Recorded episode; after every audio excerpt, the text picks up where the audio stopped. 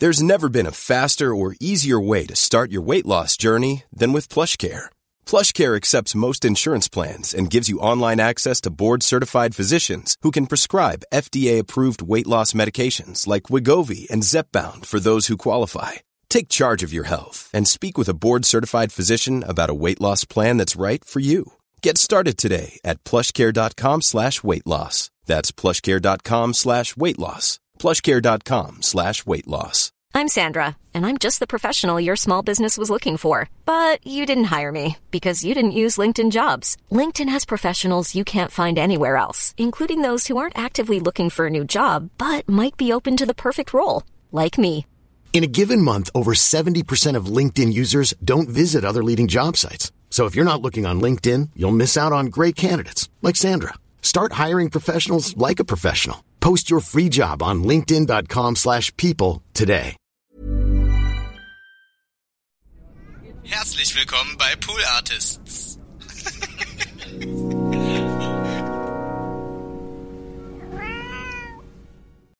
Und da gab es ja auch äh, echt dramatische Szenen, wo ich, ähm, ja, wo mir auch die Tränen gekommen sind, ja, wo ich geheult habe. Kann ich mir jetzt nicht mehr vorstellen, aber war so. Und ich habe mich, wie gesagt, erinnert, dass ich da gedacht habe, es war so ein Gedanke, der durch meinen Kopf geblitzt ist, das möchte ich auch mal machen Ja. später. Hm. Also nicht Schauspielerin werden oder, oder Regisseurin werden, sondern Menschen berühren. Ja. Das war so ein Gedanke, der mir durch den Kopf ging. Und daran erinnerte ich mich letztens, dachte, ja, genau. Also nach wie vor möchte ich das, ja. Ja. just 'cause I got my capo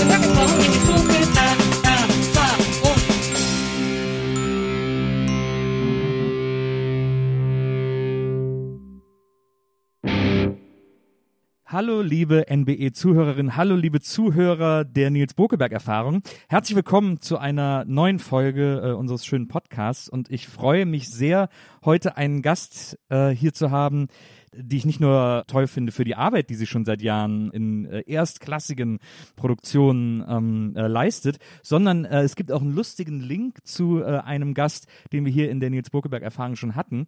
Bei mir ist heute Idil Üner. Hallo Idil. Hallo Nils. Schön, dass du da bist.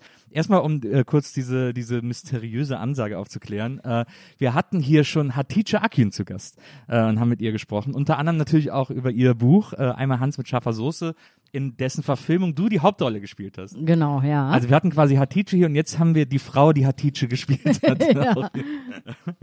Sehr schön. Ja, ich steige einfach mal voll ein. Ähm, ich habe jetzt äh, so viel über dich gelesen, mehrere Interviews und so, und ich finde das ganz äh, interessant und spannend.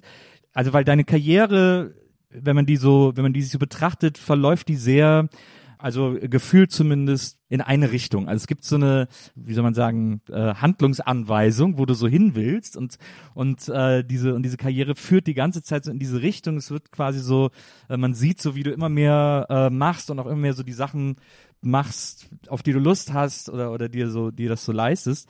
Ähm, du kommst ja aus, du bist in Berlin aufgewachsen, äh, Anfang 70er äh, geboren und in Steglitz aufgewachsen. Steglitz, muss man sagen, ist für alle, die da nicht wohnen, bekannt für seine Einkaufsstraße. Äh, das Schloss Steglitz, äh, große, große Mall und so. Aber ist eigentlich so als Viertel, wenn man da wohnt und aufwächst, ja eher so, äh, also ich will jetzt nicht sagen spießig, aber spießig. Oder? Also Steglitz ist ja gar nicht so klein. Insofern hat es viele verschiedene Facetten. Ja. Naja, viele äh, revidiere ich, einige verschiedene Facetten. Ähm, insgesamt kann man sagen, so als Vorhof zu Zehlendorf ist das so eher kleinbürgerlich. Und Ja. kleinbürgerlich ist ja oftmals mit spießig verbunden, klar. Ja. Es hat sich nicht so geändert wie andere Bezirke, zum Beispiel in Berlin, kann man sagen. Ja. Und das bedeutet, dass es halt alt eingesessen ist und dass die Menschen das auch gerne behalten so. Auf der Schlossstraße, wie du gesagt hast, da ist viel gemacht worden. Aber ansonsten, ja, ist das so beschaulich, sag ich mal. Das ist ja auch der botanische Garten, ist glaube ich auch in Steglitz. ne? Genau, eben Lichterfelde, Langwitz Ja. sind Teile von ähm, Steglitz und ich bin aber sozusagen in Steglitz, Steglitz aufgewachsen. Ja. Also Steglitz Central. Die Hut von Steglitz sozusagen. Right, right, right. Ja, genau. Also Lichterfelde ist gehobener, Langwitz ist so normalo und Ja. äh, Steglitz, Steglitz ist so normalo bis so mal ein bisschen Sub, Subculture und so, Ja. ne? Gren- Angrenzend auch an eben Friedenau und Schöneberg und so, ne? Ja. Also da wird's dann schon urbaner sozusagen. Ein bisschen, genau. Hm? Und äh, es gibt in Steglitz ist ja auch der, äh, äh, äh, oh, warte mal, der Bierpinsel ist glaube ich auch in Steglitz, ne? Ach ja, der Bierpinsel, genau. Ja, ja. Das ist auch so ein geiles Gebäude, finde Ey, ich. voll. Ähm, also äh, kenne ich ja seit meiner Kindheit. Da war er noch rot, ganz lange, und da war eben auch ein Restaurant drin. So ein richtig rustikales deutsches Restaurant. Und ähm, dann war es lange zu und vor, ich bin ja vor fünf Jahren nach Hamburg gezogen, also sagen wir mal vor sieben Jahren, äh, war da eine super tolle Galerie drin. Stimmt. Oh ja, ich erinnere mich. Mit so einem Café, also Aber man auch konnte so auch kurz, was. ne? Äh, ja, ich weiß nicht, da, da läuft irgendwas mit Vermieter und äh, ähm, Stadt oder was weiß ich, was steht seitdem zu. Also war kurz auf, ein paar Monate. Tolle Bilder auch und ähm, kein Mensch weiß, was da läuft und warum es nicht aufmacht, weil es so ein tolles Gebäude ist mit einer tollen Aussicht und einmalig. Also so ein Ding habe ich nie wieder irgendwo gesehen. Ja, ja das stimmt. Also, der Name ist auch schon so geil. Mhm. Ja, auf jeden Bierpinsel. Und, äh, ähm, das finde ich auch immer so tragisch, wenn so Dinger äh, dann so ewig leer stehen.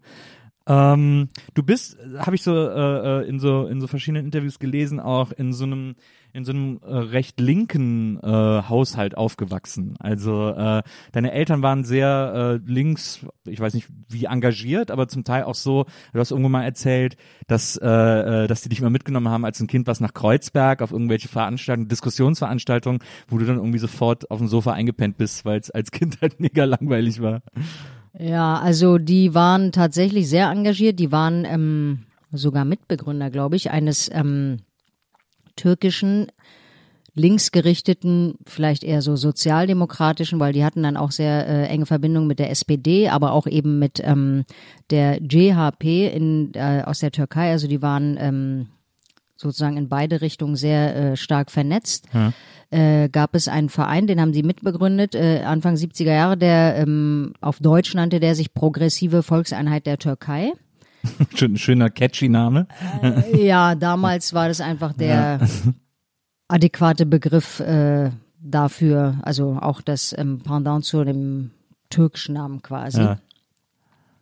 Und das war der Berliner Verein. Es gab oder gibt sogar tatsächlich eine, einen Dachverband, äh, ganz, äh, also bundesweiten Dachverband.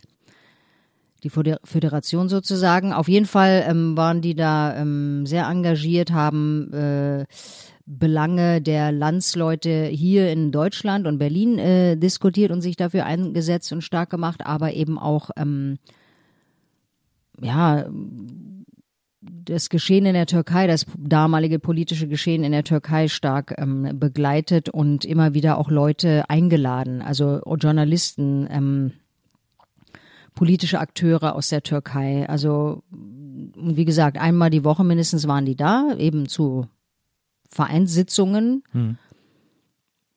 politische Diskussionen eben. Und ähm, da war ich oft mit, aber oft war ich auch bei meiner Tante, die bei uns im Nebenhaus gewohnt hat. Ähm, da mochte ich es auch ganz gerne. Und ähm, dort habe ich ja mit den Kindern von den anderen Leuten gespielt. also diese Diskussionen waren für mich eher unattraktiv. Da wurde dann so ordentlich auch geraucht, so halt wie diese, diese, diese, ich stelle mir das immer so vor, dass es bei ähm, Jean-Paul Sartre äh, so gewesen sein muss mit seinen Leuten in Paris. Ne, genauso war es bei uns eigentlich. Ja. Ja. Und ähm, also unser Feiertag, ich bin halt überhaupt nicht religiös aufgewachsen. Bei uns war Religion kein Thema. Aber eben Politik und damit war unser Feiertag der 1. Mai. Tag der Arbeit? Genau. Sind wir auch immer kräftig mitgelaufen und ähm, ja. Und hast du, hast du das Gefühl, dass dich, also, äh, dass dich dieses Dabeisein, auch wenn es einen nicht interessiert hat oder so, aber das quasi alles so erleben, äh, auch wenn man es vielleicht als Kind auch noch gar nicht alles kapiert, um was es geht, ähm, aber dass dich das trotzdem irgendwie geprägt hat? Äh? Hundertprozentig, selbstverständlich. Also ich habe irgendwie das Gefühl mitbekommen, dass ähm, irgendwas ähm, schief läuft, dass irgendwie Ungerechtigkeit äh, äh, Realität ist und ähm, für ja so ein Gerechtigkeitssinn hat sich bei mir definitiv ähm, damit vielleicht äh, äh, ausgeprägt, würde ich sagen, kann ich sagen, ja. Und auch das ähm, Selbstverständliche, dass äh, egal ob äh, äh, man ein Mann oder eine Frau ist, dafür kämpfen kann. Also bei da gab es ja überhaupt keine Unterschiede, ja. Ja. Da waren alle äh, gleichermaßen beteiligt, eben auch dieses innerhalb äh, des Vereins gleichberechtigte, sag ich mal so, ja. Das, ich meine, das ist natürlich auch sehr progressiv, ne? Äh, äh, Anfang der 70er, also es wird dann Ende 60er, Anfang 70er gewesen sein. Ähm, da irgendwie äh, eine ein, einen Verein zu machen, der äh, der sich auch für die äh, Belange und äh, Interessen der äh, türkischen äh, Leute und Community in Deutschland einsetzen. Das war ja erste, zweite Gastarbeitergeneration. Erste. Mhm. Erste noch, genau. Äh, und das, also für die war das, die wurden ja in Deutschland eben als, äh, ja, als Gastarbeiter gesehen, die hier irgendwie die Scheißarbeit machen, auf die keiner Bock hatte. Äh, Und das ist da, dass man dann einen Verein gegründet hat, der sich so für die Interessen einsetzt. Das ist ja tatsächlich sehr, muss ja sehr progressiv auch wahrgenommen worden sein da, zur damaligen Zeit. Wie es wahrgenommen worden ist, weiß ich nicht. Ne? Aber Ja. ähm, die haben sich äh, selbst organisiert. Kann man ja nur machen. Also da äh, kommt ja keiner und sagt, ja, hättet ihr Lust? ähm, also es liegt ja im Interesse der Leute und ähm, das war auch ein gemischter Haufen, sage ich mal so. Also da waren Akademiker dabei, gleichermaßen wie Arbeiter. Mein Vater zum Beispiel ist als Student nach Deutschland gekommen. Ja. Und viele seiner Studienfreunde waren da eben auch äh, äh, Mitbegründer und Mitglieder. Meine Mutter ist als sogenannte Gastarbeiterin mit ihrer Schwester gekommen. Also die sind gar nicht zusammengekommen, meine Eltern. Ah. Meine Mutter kannte meinen Vater noch gar nicht, als sie nach Deutschland gekommen stimmt, hat ist. die in der Türkei dann kennengelernt, ne? als sie Genau.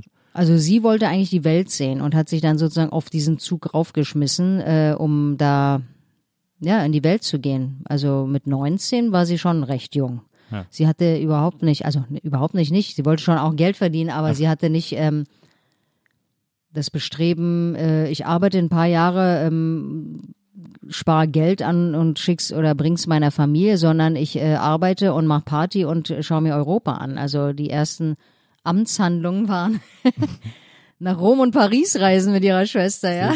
Davon gibt's auch fantastische äh, Belege in Form von äh, Fotos, äh, die in jede Vogue heute passen würden, ja, mit dem Outfit, den, was sie anhatten. Also so Mini-Röcke und äh, äh, also die sahen echt total gut aus.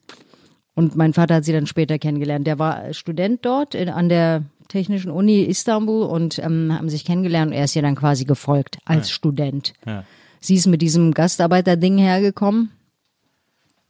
Mit ihrer Schwester, wie gesagt, also meiner Tante, wo ich dann immer war. Und äh, mein Vater ist ihr dann gefolgt. Verstehe. Mhm. Das, muss, das ist ja etwas, äh, wo ich, wenn ich da, wenn ich heute irgendwie so Artikel darüber lese oder oder Dokumentationen sehe oder Fotos oder was auch immer, das ist echt so eine Zeit, äh, die ich äh, sehr aufregend finde. Also aus von meinem Standpunkt aus in der Rückschau, weil ich das Gefühl habe, dass damals Debatten in einer viel breiteren Form möglich waren als heute. Also dieses, wie du sagst, dass da Arbeiter waren und und Akademiker und so weiter und so fort. Solche Diskursräume gibt's heute eigentlich gar nicht mehr, wo die sich alle treffen und quasi gemeinsam in der Debatte irgendwo hinkommen wollen oder so. Ja, ich gebe dir da recht. Ich träume, wie gesagt, auch oder schon seit langem ähm, äh, davon eben solche äh, Künstler und intellektuellen äh, Räume in Form von was weiß ich was, Cafés, Vereinen und so, wo es Salons gibt, ähm, wo man eben diskutiert. Aber gleichzeitig denke ich, die haben diskutiert und nicht nur diskutiert, sie haben ja auch äh, sich engagiert, also sie waren ja auch tätig äh, äh, ähm, und haben sich eingesetzt und dadurch haben sie ja auch Dinge verbessert. Ja. Weißt du, also viele Diskussionen sind geführt worden und sind einfach nicht mehr nötig heutzutage, was ja auch gut ist. Ja. Also mh, insofern, ähm, ja, ist das vielleicht hinfällig, aber natürlich gibt's auch noch viel zu diskutieren, aber ich glaube, je besser es einem geht, desto weniger muss man Dinge hinterfragen oder kritisieren oder diskutieren, was weiß ich. Also, Ja. Ja, wahrscheinlich. also gibt's heute noch Arbeiter? Ja, das ist ja das große Problem der SPD, dass die den nicht mehr so einfach findet. Äh, Also ich glaube, es, es gibt ja kaum Fabriken mehr, ja, und wenn dann vollkommen maschinisiert äh, oder Ja. wie es da heißt und äh, digitalisiert und Arbeiter gibt's also auf jeden Fall sehr viel weniger als damals, würde ich sagen, oder? ich glaube, das Bild des Arbeiters hat sich irgendwie verändert. Ne? Ich glaube, dieses, diese sowas äh, so prekariatmäßig irgendwie, das hat man heute viel in diesen ganzen, was mit Medienberufen und so, wo Praktikanten ohne Ende äh, äh, eingestellt werden, weil die günstige Arbeitskräfte sind und sich da wirklich einen Arsch arbeiten und so abarbeiten. Ähm, also das hat sich, glaube ich, so verlagert in so in andere Berufsfelder. Aber die Idee dieses Arbeiters, der viel mal locht und sich davon trotzdem nicht viel kaufen kann, äh, die gibt's, befürchte ich, immer noch auf so eine Art. Ja, ja, in, in, in der Tat. Also, sag ich mal, äh, Hartz-IV-Empfänger oder Menschen, die sehr wenig äh, Geld äh, zur Verfügung haben im Monat äh, und wenn sie dann auch noch Kinder haben vielleicht, ja, sind nicht mehr diese typischen Arbeiter, aber sind halt in gewisser Weise doch Arbeiter gewesen vielleicht. Ich weiß nicht, wie, wie, hm, wie man das bezeichnen kann. Vielleicht sind sie auch unsichtbarer geworden und so. Ja, wahrscheinlich. Das stimmt. Auch die ganzen, auch die ganzen Pflegeberufe, über die wir im Moment auch so viel diskutieren, äh, die alle so eine krass anstrengende Arbeit leisten und ein lächerliches Gehalt dafür kriegen irgendwie. Und, und dann kommt ja auch noch, ich glaube, was so die heutige Marktwirtschaft dann auch noch begünstigt, ist, äh, wenn du dir, äh, wenn du dir solche Sachen anguckst, wo quasi noch Arbeiter benötigt werden, also Feldarbeit oder so, wo dann irgendwie schnell äh, Leute aus noch ärmeren Ländern eingeflogen werden, um da wirklich für ein Apfel und ein Ei äh, Spargel zu stechen und so ein Scheiß. Das ist ja höchst dramatisch eigentlich. Absolut, ja, ja, absolut. Oder so bei Tönnies in der Fleischfabrik sich dann alle ja. gegenseitig anstecken. Ja, ja. Ähm, aber äh, äh, kommen wir wieder äh, zurück zu dir. Äh, ähm, du bist dann in Steglitz äh, auch zur Schule gegangen. Mhm. Ähm, das war ja alles, das muss man auch dazu sagen, man vergisst es ja gerne, das war ja West-Berlin, also es war ja quasi die Insel äh, eingesperrt äh, oder um, um, umringt von, äh, von der DDR, von Ostberlin ähm, äh, und der DDR.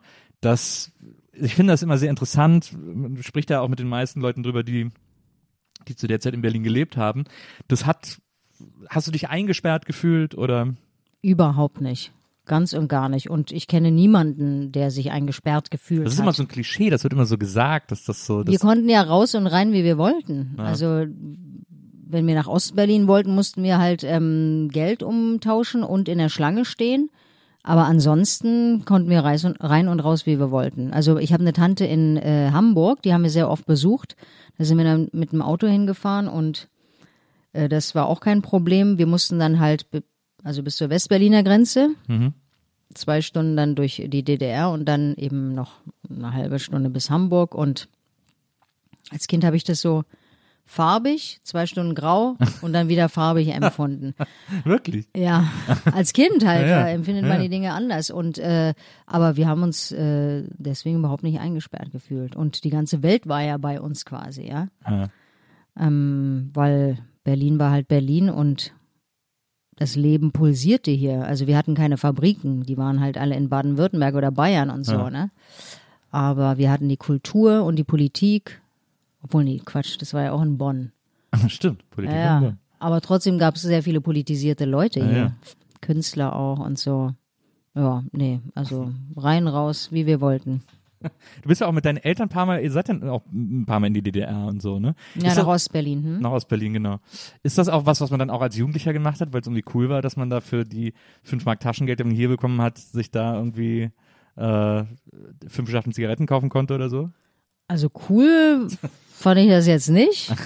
Ich bin halt drüber mit meinen Eltern. Äh, also es gab eben einen Tag, an den ich mich erinnere, wo ich mit meiner Mutter und einer Freundin von ihr aus dem Verein rüber bin. Also die rüber, ist auch so eine komische Bezeichnung. Also nach Ostberlin. Ins damalige Ostberlin.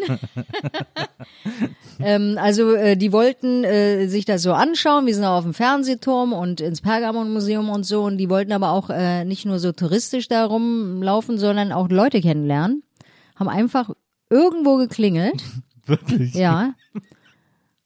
Die waren nicht da, dann haben sie bei den Nachbarn geklingelt, die waren da und dann ähm, haben sie gesagt, ja, hallo, wir sind äh, die und die aus äh, West-Berlin und wir wollen Menschen kennenlernen aus Ost-Berlin.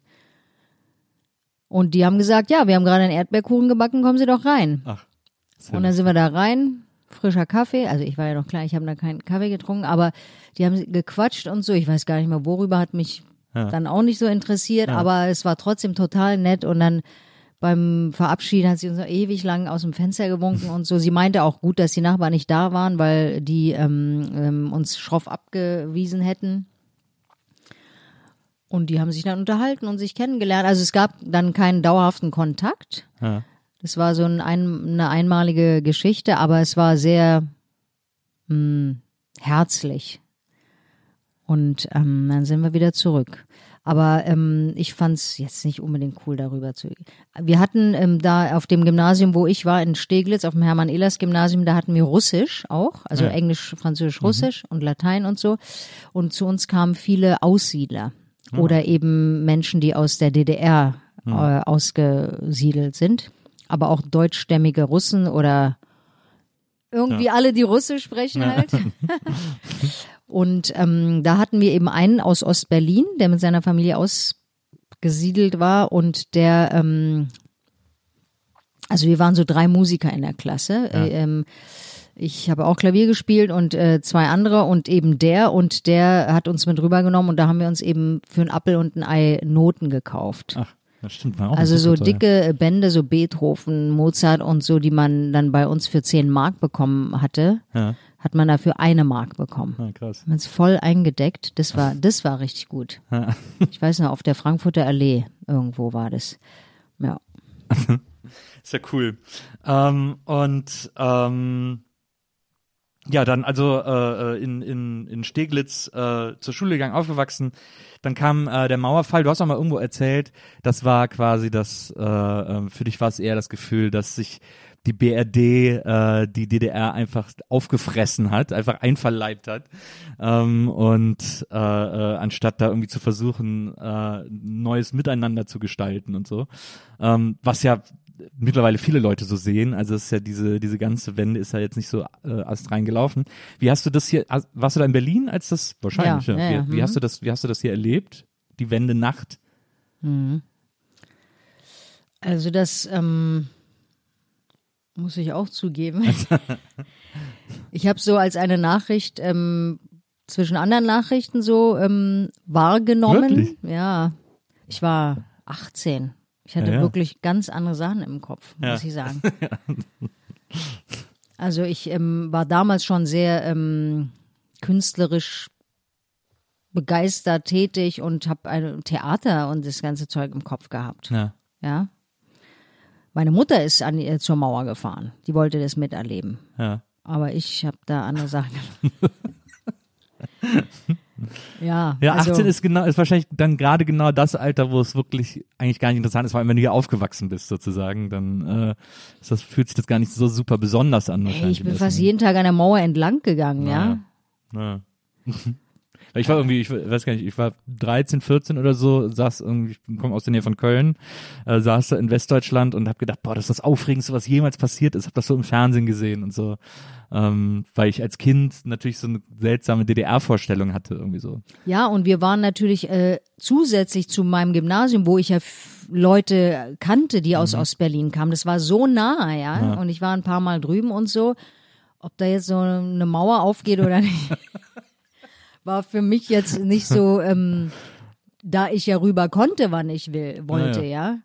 Äh, ist es mir schon klar und mir war auch klar, dass es was Besonderes ist, logisch. Aber es war für mich nicht so interessant, dass ich ja unbedingt hinfahren musste und mir das angucken musste. Das hat man ja auch in den Nachrichtenbildern gesehen, alles die ganze ja Zeit. Steglitz, von Steglitz nach Mitte, man kommt man so schlecht und Viel so, ist ja auch weit weg. ätzend. Viel zu weit weg. Eben. ja, ja, verstehe ich schon. Äh, dann noch den Bus, da fährt der Bus nicht und so. Ja, ja, genau. Ähm, ähm, du hast ja dann, äh, du hast dann äh, Abi gemacht und hast dann äh, studiert. Damals hieß sie noch äh, Hochschule der Künste, ist ja die heutige UDK, also die äh, heute die Universität der Künste, ähm, und hast da Schauspiel studiert. Jetzt ist ja UDK ähm, ist ja immer so ein bisschen sehr, ja, wie soll man das sagen? Ich habe das Gefühl, dass die Studiengänge da eine große Ernsthaftigkeit an den Tag legen und so eine große und immer eher so ein bisschen so versuchen, in jemandem so das super die super künstlerische Idee zu finden. Jetzt guckst du mich aber mit großen Augen an, weil ich mich da anscheinend äh, total irre. Ich habe so bei Musik zum Beispiel, hab ich mich zuletzt mal darüber informiert, ne, wenn man so Musik da studieren will.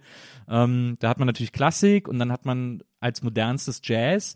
Und da hatte ich so den Eindruck, wenn man sich so die Bewerbungsformalitäten durchliest, dass die eher jemand wollen, der so eine vage Idee hat, was er für Jazz machen will, aber nicht jemand, der so sagt, irgendwie, ich bin, ich weiß genau, wo es langgehen soll oder so. Also eben diesen, dieses Künstlerische so rausarbeiten. Also für die Musik kann ich das nicht so sagen. Ich habe da zwar auch die äh, Aufnahmeprüfung ähm, ähm, für Gesang, ähm, also da habe ich mich mal da reinbegeben, weil ich ja auch äh, gesungen habe und Musik gemacht habe. Aber das war halt klassischer Gesang und das war noch die erste äh, Runde sozusagen, bin ich auch gleich rausgeflogen und es war auch gut so. Weiß nicht, ich habe das immer so empfunden, also die haben ja verschiedene Orte da an der HDK oder UDK, ja. Wir waren in der ähm, Fasanenstraße Ja. und ähm, unsere Probenräume waren in der Karlsruher Straße, da hinten am Kudamm.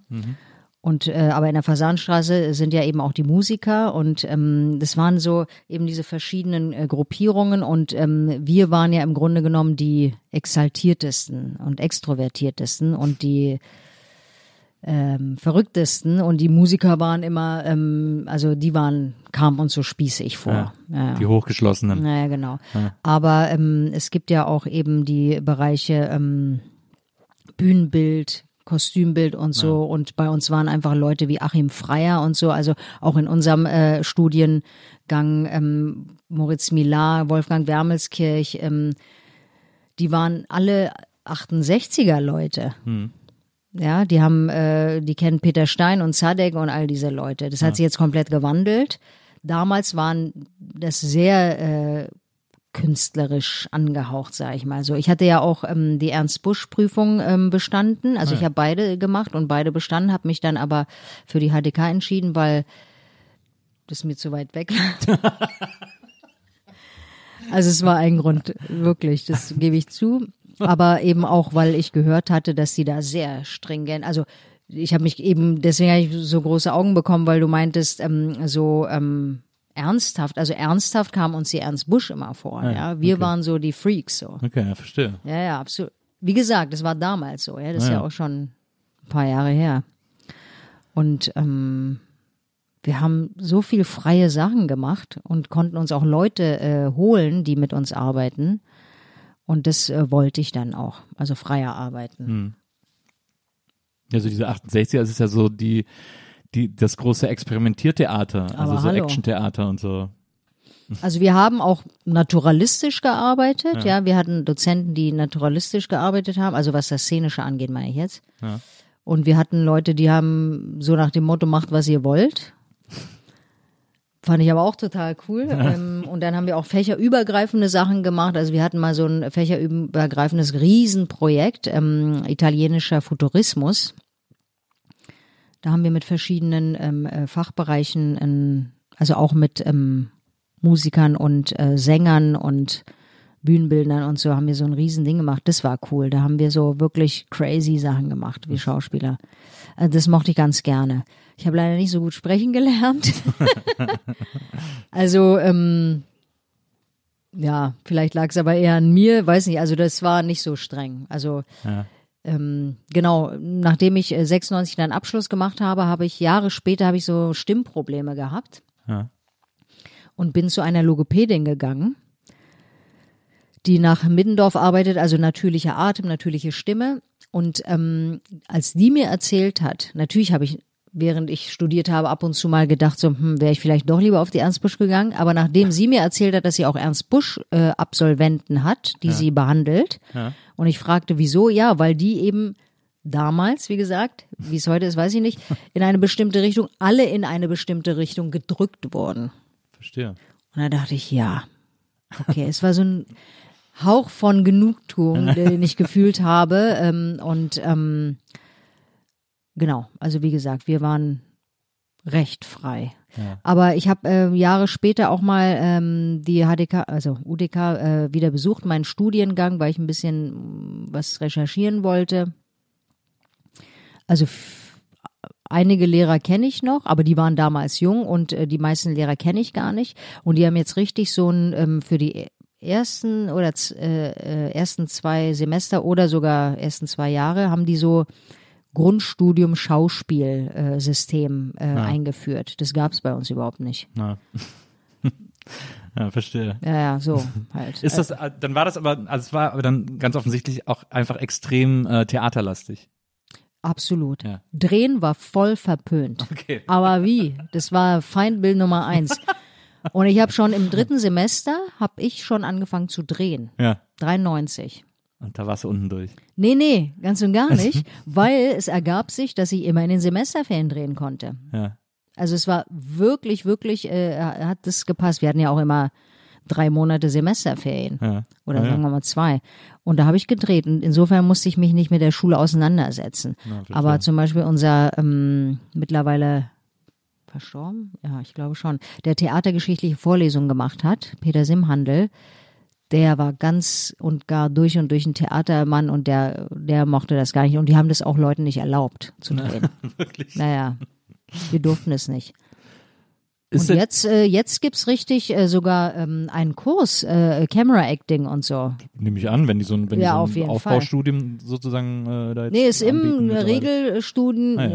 äh, Studienplan ähm, drin. Ja, ja verstehe. Also ist ja auch richtig so. Naja. Und ähm, bei uns gab's das halt nicht. Du bist aber ja ein bisschen, äh, habe ich so den Eindruck, wenn ich so lese, äh, wann du angefangen hast und was du so zuerst gemacht hast und so, du bist ja schon übers Theater an die Schauspielerei gekommen, oder? Ja, Theater AG halt. also, wenn man das Theater, ja klar, wir haben ja auch Theater gespielt. Ja, also eigentlich ähm, straight. Ja. Straight. In der, im, äh, äh, Im Gymnasium Theater AG, dann Jugendtheaterwerkstatt und dann wurde es immer ernster, Prüfungen, Schauspiel. Also ich habe eigentlich nie was anderes gemacht. Sehr geradeaus. Mhm. Du, du hast ja auch mal gesagt, deine Eltern wollten, dass du, also du solltest auf jeden Fall studieren, alles andere war egal, aber Hauptsache du studierst. Ähm, und war denen das wirklich egal, dass du Schauspiel studierst? Ja, absolut. Also, wie gesagt, Hauptsache studieren und Diplom machen habe ich gemacht. Ja. Egal welches Fach. Okay. Ja, ja, nee, die Unterstützung war da, absolut. Ja, super. Die haben ja selber dann auch in äh, Kunstbereichen gearbeitet. Also sind da reingerutscht. Meine Mutter hat im Ballhaus Nauninstraße gearbeitet. Ja. In den 80ern war sie ähm, Organisatorin von Abenden, also Theater, Konzerten und so. Mein Vater hat lange beim Senator für kulturelle Angelegenheiten gearbeitet und war ähm, im Beirat des äh, türkischsprachigen The äh, Theaters Theatrom in der alten Jakobstraße, genau. Da hast du auch deine ersten Stücke gespielt, ne? Da habe ich in der Jugendtheaterwerkstatt äh, gespielt. Dann habe ich äh, bin ich in äh, ins Ensemble aufgenommen worden Ja. vor der Schauspielschule noch, also nach dem Abitur vor der Schauspielschule habe ich da anderthalb Jahre im Ensemble gespielt und ähm, Anfang der 2000er genau habe ich da zwei Stücke inszeniert, genau. Also ich glaube, das erste war äh, Hysterie, hieß es Genau, glaub ich? von Ja. Terry Johnson Hysteria. Hysterie ist der türkische Name. Und das habe ich auch übersetzt mit meiner ähm, Dramaturgin und ähm, Norway Today war dann mein zweites Stück von Igor Bauer-Schima. Das haben wir auch übersetzt und ja. Du hast auch mal in einem Interview erzählt bei der Übersetzung von Hysterie, dass du äh, ein bisschen Türkisch wieder pauken musstest, weil du da an die Grenzen deiner äh, Sprachfähigkeiten gestoßen bist. Ja, ja, klar. Also alleine habe ich das nicht gemacht. Wie gesagt, die Dramaturgin, äh, die sehr gut Türkisch kann, das war eine Zusammenarbeit mit ihr. Aber als ich ähm, ähm, ja genau Anfang der 90er Jahre eben vor dem Studium äh, ähm, ins Ensemble eingetreten bin, die haben ja auf Türkisch gespielt, da hatte ich große Schwierigkeiten. Also da war mein Türkisch wirklich grottig. Ja. Und ähm, beim ersten Stück, die Kritiken, die waren ganz gut, aber es wurde darauf hingewiesen, dass mein Türkisch also ziemlich schlecht ist. und aber durch dieses äh, Spielen ähm, auf Türkisch und die Auseinandersetzung mit der Sprache und dann habe ich auch angefangen, viel Türkisch zu lesen, äh, habe ich das ähm, verbessert mit der Zeit. Ja. Ja. Dann ähm, ging ja äh, parallel, du hast ja gesagt, auch schon während dem Studium, äh, ging ja dann auch die Dreherei äh, und die Filmerei los. Äh, Film als Medium, ähm, ein, äh, äh, ein, ein Tatort äh, ganz am Anfang. Und dann hast du in, äh, also da muss, das muss man vielleicht ein bisschen erklären, du hast dann in, äh, im ersten Film von Fatih Akin mitgespielt, äh, kurz und schmerzlos, den du kennengelernt hast, als er selber noch Schauspieler war, als ihr zusammen gedreht habt äh, in der Serie. Genau. Mhm. Und, ähm, und was ich so schön finde, ist, du wurdest irgendwann mal gefragt äh, in einem Interview, äh, ja, haben sie nicht Fatih Akin irgendwie alles zu verdanken oder so? Und hast du gesagt, kann man mit jemand darüber reden, was der mir zu verdanken hat? Weil du ihm, äh, als er, er hat ja die erste äh, Drehbuchversion von Kurz und Schmerzlos gegeben und du hast zu ihm gesagt, hör mal, die Frauenrolle ist so scheiße, die ist ja wirklich nur Stichwortgeberin. Du setzt jetzt nochmal hin und machst die richtig, damit das hier auch ein, ein Wesen aus Fleisch und Blut ist, so in etwa. Also ich äh, bin wirklich erstaunt, äh, was du alles so weißt. Was hast du denn alles gelesen? Also Naja, ich das alles, was ich finden konnte. es sind ja äh, Details aneinandergereiht. Ähm, also so habe ich mich nicht ausgedrückt ihm gegenüber, Ja. aber so in der Art und Weise. Ja, also die ähm, 95 haben wir uns kennengelernt, da haben wir zusammen in St- Nee, nicht Stuttgart, Baden-Baden, genau, war das. Äh, da haben wir in so einer Schulfernsehserie zusammen gespielt, so ein Pärchen. Da hatte er schon äh, kurz und schmerzlos geschrieben und hat mir da die damalige Version gegeben, genau. Und ähm, das war halt, ja, aus seinem Blickwinkel, aus dem Blickwinkel der dieser drei Jungs da. Ja. Und die Frauen ähm, waren einfach sehr ähm, passiv. Und da habe ich gesagt, also entweder äh, du brauchst sie nicht, ja. Entweder du machst sie aktiver äh, oder nimm sie raus. Also was, was, ähm, was, was ist denn ihr, ihre Funktion da drin? Ja. Ähm, ja, und dann hat er. Es ist ja äh, die Arbeit an einem Drehbuch. Man macht ja mehrere Versionen und ähm, verbessert sich mit der Zeit, ja. Und ich glaube, das war auf jeden Fall auch hilfreich für ihn, bis äh, inspirierend, ja. Mhm. Ist auch, ich habe den lange nicht mehr gesehen, aber es war immer einer meiner großen Lieblingsfilme. Ich fand den, äh, der ist so, es war auch, wirklich muss man sagen, vielleicht so der erste deutsche Gangsterfilm äh, auf eine gewisse Art.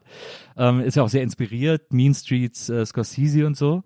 Ähm, aber äh, und dieses dieses Ensemble, ich habe die dann mal kennengelernt in den Jahren, weil die auch alle noch jahrelang irgendwie miteinander abgegangen haben. Also äh, Azzo, äh, Alexander Jovanovic, ähm, äh, Oscar, äh, das war ja alles so eine Clique. Äh, da war noch Erjan dabei, der hat bei Kurz und Schmerz nicht mitgespielt, aber so, ähm, die hingen, haben immer alle zusammen rumgehangen. Man hat die nur im äh, zusammengetroffen. So. Ja, aber die ja. waren auch immer lustig. Ja, auf jeden Fall, natürlich. Jetzt sind sie alle verstreut in alle Winde, Ja. aber ähm, das war eine das war eine Hammerzeit und kurz und schmerzlos kommt ja, also es gibt ja jetzt die restaurierte Fassung. Ja. Fatih hat ja ähm, letztes oder vorletztes Jahr eben mit äh, Warner Bra Brothers die ähm, Fassung restauriert.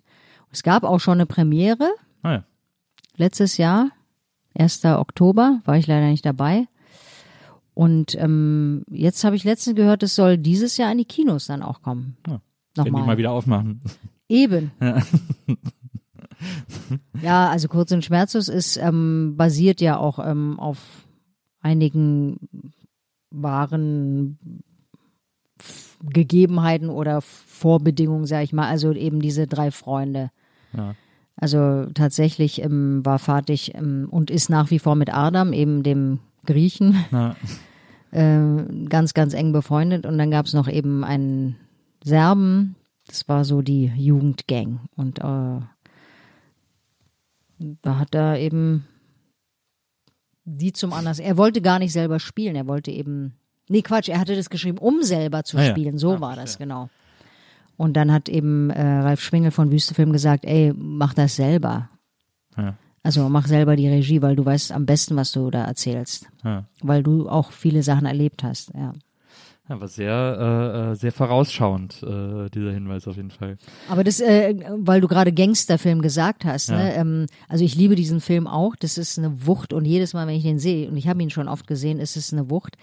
Ähm, er ist aber nicht glorifizierend und das finde Nee, ich total gut. Ja, Weißt du, das gefällt mir richtig gut. ja, Und diese Frauenfiguren sind Frauenfiguren, also Fatih hat ja keine Schwester, ja, der hat einen Bruder, aber er wollte halt auch äh, starke Frauenfiguren, um auch ein Zeichen zu setzen. Also dass es eben auch ähm, selbstbewusste, starke Frauen gibt. Ja. Du äh, bist ja selber äh, mit dem, äh, hast du mir irgendwo erzählt, so ähm, mit dem äh, mit Fernsehen aufgewachsen. Du hast es geliebt, fernzusehen, hast vor allem gerne äh, amerikanische Serien geguckt. Deswegen wir stellen unseren Gästen immer gerne äh, Bilder und Fotos von Vorbildern oder Idolen äh, hier hin. Ähm, bei dir war es nicht so leicht. Bei dir war es nicht so leicht rauszufinden, ob du ein Vorbild oder ein Idol hast. Dazu lässt sich nahezu nichts finden. Aber ich habe eben dieses Zitat von dir gelesen, äh, das dann noch weiterging, dass du vor allem wahnsinnig gerne Dallas geguckt hast. Äh, und deswegen haben wir dir hier JR äh, als, als Zuhause-Fühl-Bild hingestellt. Ähm, das äh, das sowas ist und prägt ein, was das Erzählen betrifft, eigentlich auch total, oder? Vollkommen. Also mit amerikanischen Sa äh, Serien und Filmen aufgewachsen. Es gab ja eigentlich gar nichts anderes. Mhm. Ja, wir sind ja alle so sozialisiert, weil Ja. wir sozusagen unter dem Schirm, Schutzschirm, wie auch immer, von Amerika äh, gestanden haben, äh, jahrzehntelang. Ja. Und Steglitz war zum Beispiel auch amerikanischer Sektor, ne? Ja. Genau. Sie verlassen jetzt den amerikanischen Sektor. ähm, ja, also alles äh, rauf und runter geguckt und ähm, geprägt. Ähm, also diese, diese Filme oder Serien äh, folgen ja auch einem ganz bestimmten äh, Erzählschema, Ja. was emotional sehr effektiv ist, sag ich mal. Auch wenn es mit der eigenen Realität nichts zu tun hat, das, was da passiert, aber ähm, es ist schon gut reingegangen und ich erinnere mich, und es ist gar nicht so lange her, dass ich mich daran erinnert habe, dass ich, als ich, ähm, also ich meine, wenn ich das heute sehen würde, dann würde ich mich wahrscheinlich langweilen, ja. Ja. Aber es ging ja eben auch äh, also um diese Geschäfte, die sie gemacht haben. Dann ging es um äh, äh, Verrat in der Familie. Ja. Dann ging es um ähm, Liebe und Eifersucht und all diese Sachen. Und da gab es ja auch äh, echt dramatische Szenen, wo ich ähm, ja, wo mir auch die Tränen gekommen sind, ja, wo ich geheult habe. Kann ich mir jetzt nicht mehr vorstellen, aber war so. Und ich habe mich, wie gesagt, erinnert, dass ich da gedacht habe, es war so ein Gedanke, der durch meinen Kopf geblitzt ist, das möchte ich auch mal machen Ja. später. Hm. Also nicht Schauspielerin werden oder, oder Regisseurin werden, sondern Menschen berühren. Ja. Das war so ein Gedanke, der mir durch den Kopf ging. Und daran erinnerte ich mich letztens, dachte, ja, genau. Also nach wie vor möchte ich das, ja. Ja. Und dann eben auch als Regisseurin hin und wieder. Aber auch als Schauspielerin im besten Fall. Also hanebüchene Geschichten, ja, klar, auch Denver Clan, ja, es ist ja so ähnlich, aber das war ein Highlight in der Woche. Ich weiß es ganz genau. Dienstag 21.45 21.45 Uhr. Ja, weiß ich auch noch. Weiß ich auch noch. Später kam auf seinen Platz Magnum. Magnum fand ich auch ganz toll. Magnum. Ja, da, da war ich schon ein bisschen mein Bruder, der zwölf Jahre jünger ist, Ja, genau. Ja, ja. Hast du denn, äh, kannst du dich daran erinnern, dass äh, gesehen zu haben, wie Bobby Ewing äh, in der äh, erschossen wurde, glaube ich, ne? Äh, in der Dusche. Hast du, hast du, kannst du dich an die Folge erinnern, dass du die gesehen hast? Das war jetzt ein großes, ein großer Aufschrei. Ja, das war Dallas, schlimm, als der weg war. Aber war nicht dann irgendwann Ja, es war nur ein Traum. Es- Ja, genau so war das. Alles ist möglich. Alles ist möglich. Man hat es voll mitgenommen, voll akzeptiert. Ja, das war ja, Nee. glaube ich, so, ich glaube, das war das Ende der Staffel in Amerika und dann haben sich so viele Leute aufgeregt, dass Bobby Ewing gestorben ist und dann haben sie die nächste Staffel damit angefangen, dass es nur ein Traum war. Und Das war stimmt, ja, ja, ich erinnere mich. Hammer, oder? Das war auch der toll. Mann aus Atlantis, äh, Bobby Ewing, der Schauspieler. Der Ja, den genau, mit den, äh, mit den hier Schwimmflossen, ne? Genau. Ja, ja, ich, äh, also alles habe hab, hab ich gesehen. Naja, ich war, äh, also Schlüsselkind, meine Eltern haben gearbeitet, weißt du, kommst nach Hause, machst den Fernseher an. Ja. Damals gab es ja auch nicht so 100 Millionen Programme wie Ja. heutzutage, sondern so halt ein paar und ähm, das war, ja, wie Family halt. Es waren aber, ey, ich, ich sag's dir, es gab ganz tolle Sendungen. Diese ganzen Ja. Spielsendungen fand ich auch total toll. Ja.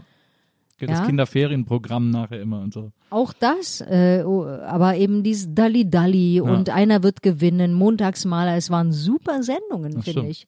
Ja, das stimmt. Das finde ich auch. Habe ich auch immer gerne alles geguckt. So viel wie geht habe ich immer geguckt. Genau, genau. Das war so eine eigene Welt, Ja, zu der man halt so eine Verbindung hatte in den Fernseher rein. So. Auf Los geht's los mit Blackie Fuchsberger. Das fand ich super damit immer. Die ersten Wetten Dasse und so, ne? Mit Frank Elzner. Ja, eben. Ja, das war toll.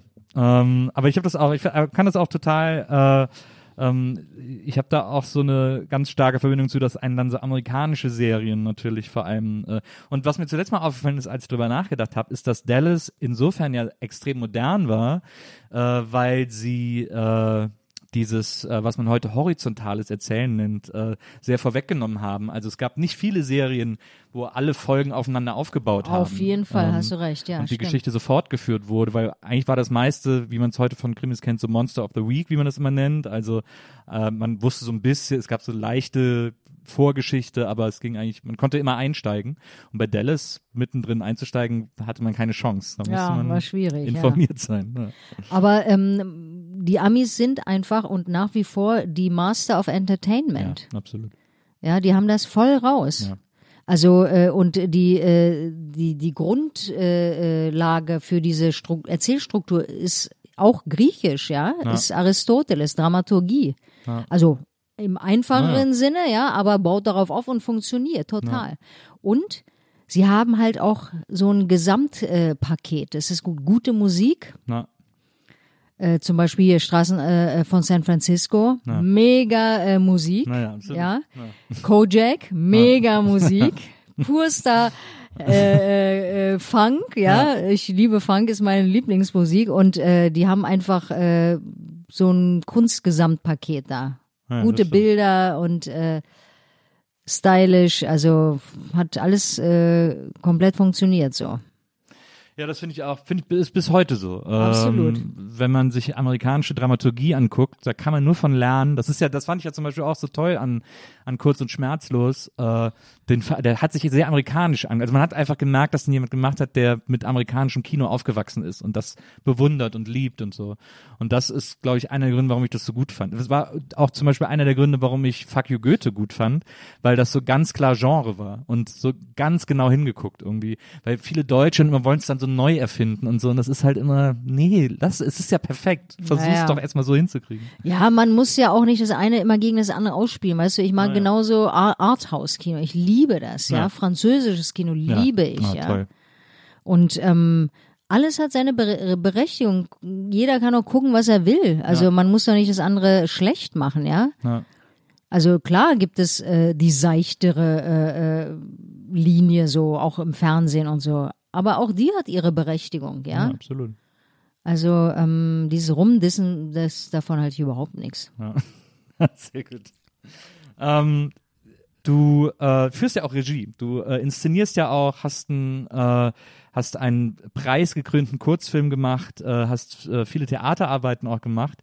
Ähm, hast auch mal irgendwo in einem Interview gesagt, ähm, du hast irgendwann angefangen, auch Regie führen zu wollen, weil du, äh, und das fand ich so schön, hast dann im Nebensatz gesagt, und das werden jetzt viele meiner Schauspielkollegen nicht gerne hören, weil du gerne die Geschichte erzählen möchtest ähm, und nicht nur irgendwie dafür, äh, äh, dafür benutzt werden möchtest, sozusagen.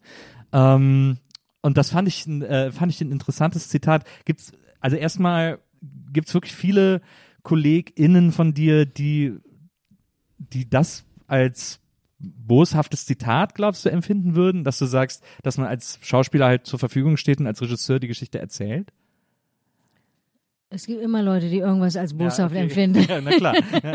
das stimmt natürlich. Also ähm, eine Sache be äh, betrachten viele Leute ganz unterschiedlich. Ja, Ja. Ähm, das äh, wird es geben und es wird welche geben, die das nicht so sehen und so. Also ich habe es ja überhaupt nicht boshaft gemeint. Naja. Also ganz und gar nicht. Ja.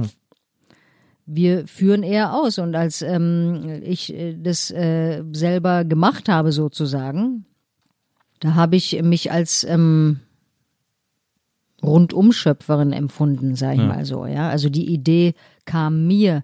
Ich habe Ideen zur Umsetzung äh, entwickelt. Ich habe äh, schon allein die die ähm, die Arbeitszeit ist eine ganz andere, die du da in so ein Projekt reinsteckst. Ja.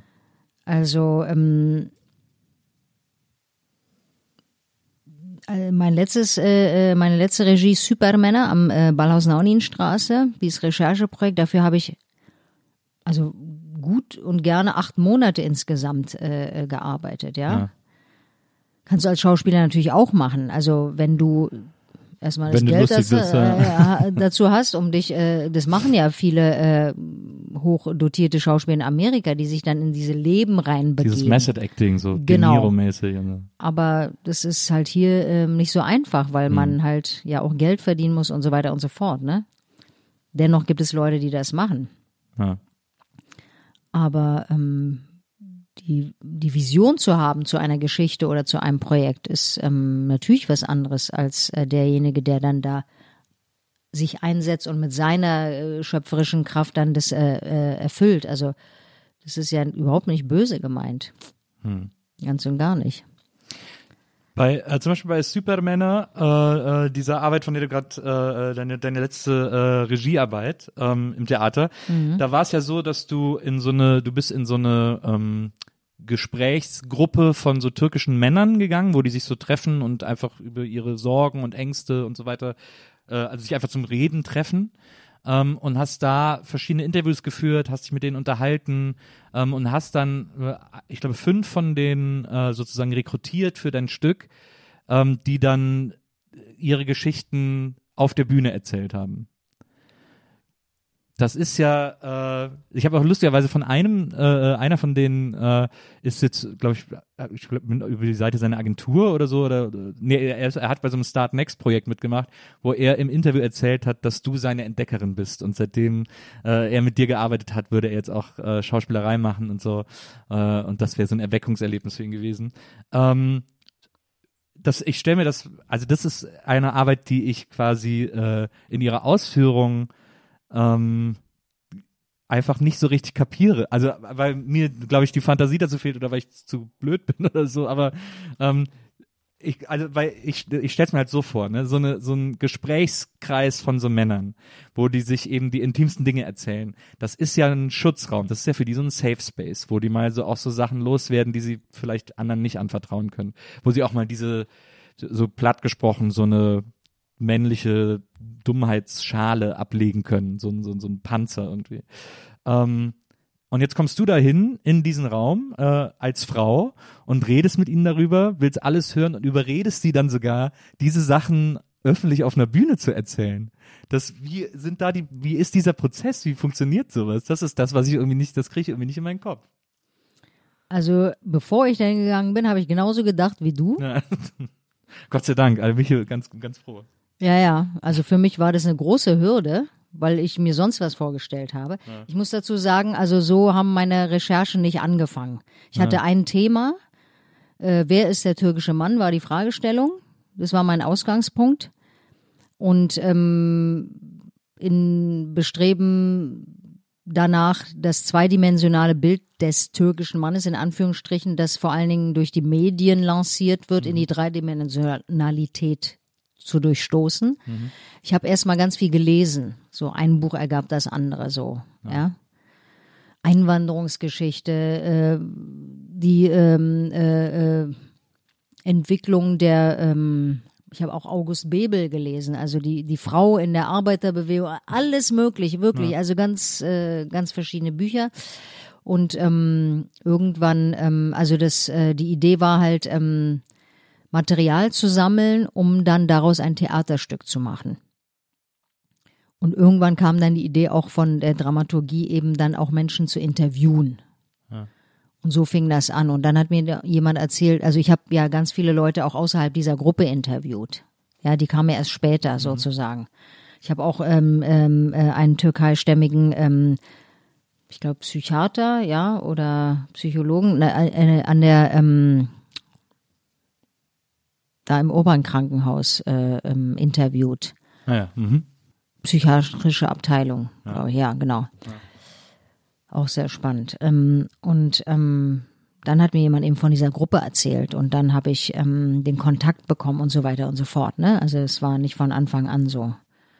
Und bevor ich dann da hingegangen bin, ähm, war ich schon ein bisschen schlaflos, weil ich dachte, ich komme jetzt da hin und alle gucken mich mit äh, grimmigen Augen an. Genau das, was Keiner sagt mehr was und so. Das äh, Klischee, was ich eigentlich durchstoßen wollte, ja, hatte ich selber im Kopf.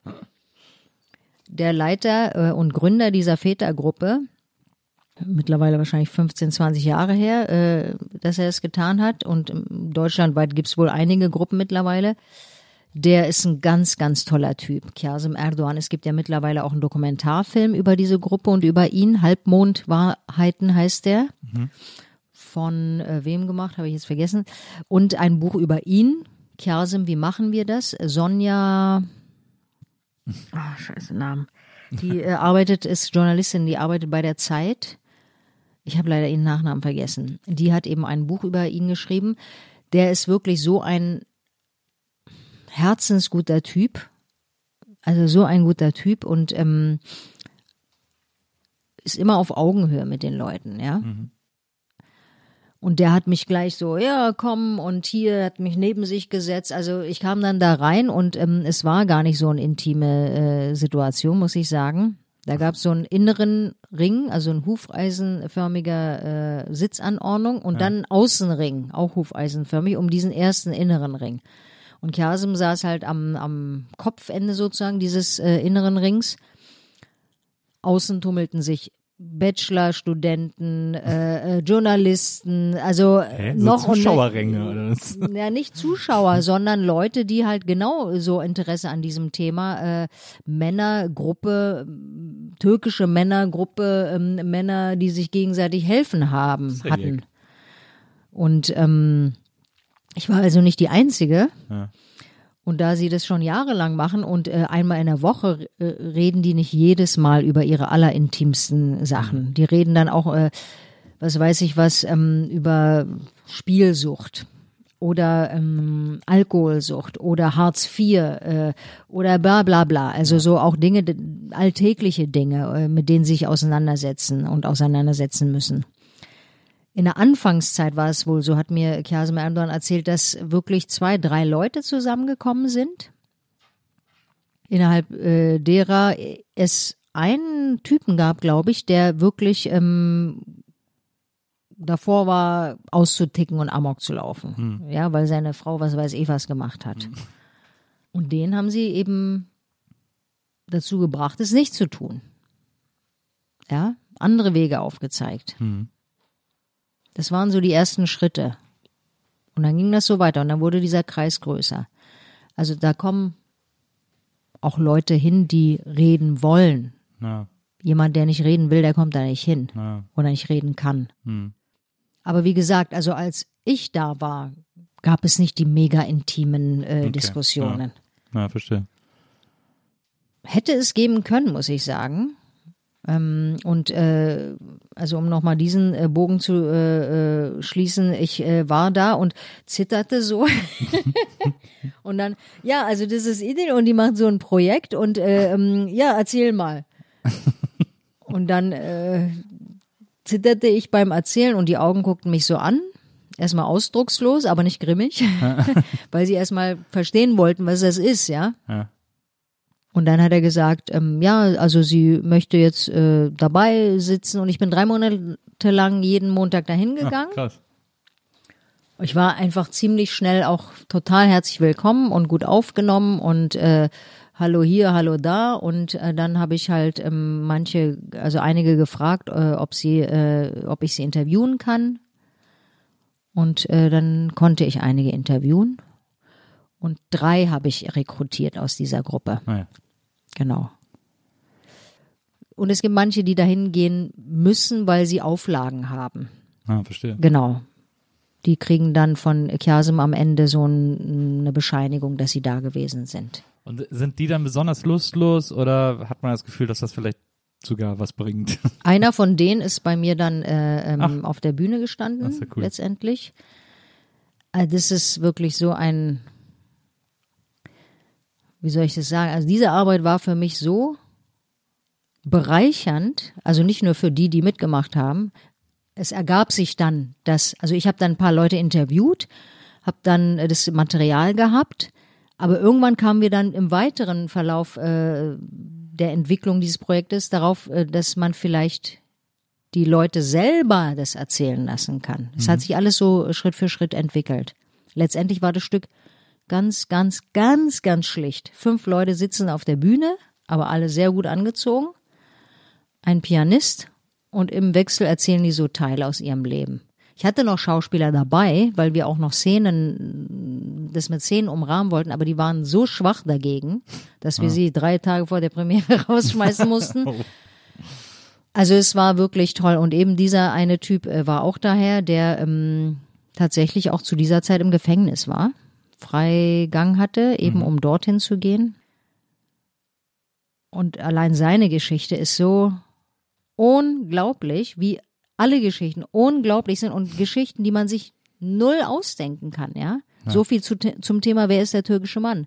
Gibt's nicht. Na, Ja, der, der einzige gemeinsame Nenner ist, dass sie, sie selber oder ihre Eltern oder weiß der Geier wer irgendwann mal aus diesem Gebiet Türkei eingewandert sind nach Deutschland. Sie können alle äh, äh, mehr oder weniger gut äh, Türkisch. Fertig. ja, Fertig. ja. Was für Lebensgeschichten die haben, ja. Das ist, also jeder Einzelne könnte einen ganzen Kinofilm füllen. Auch so spannend, Ja. ja.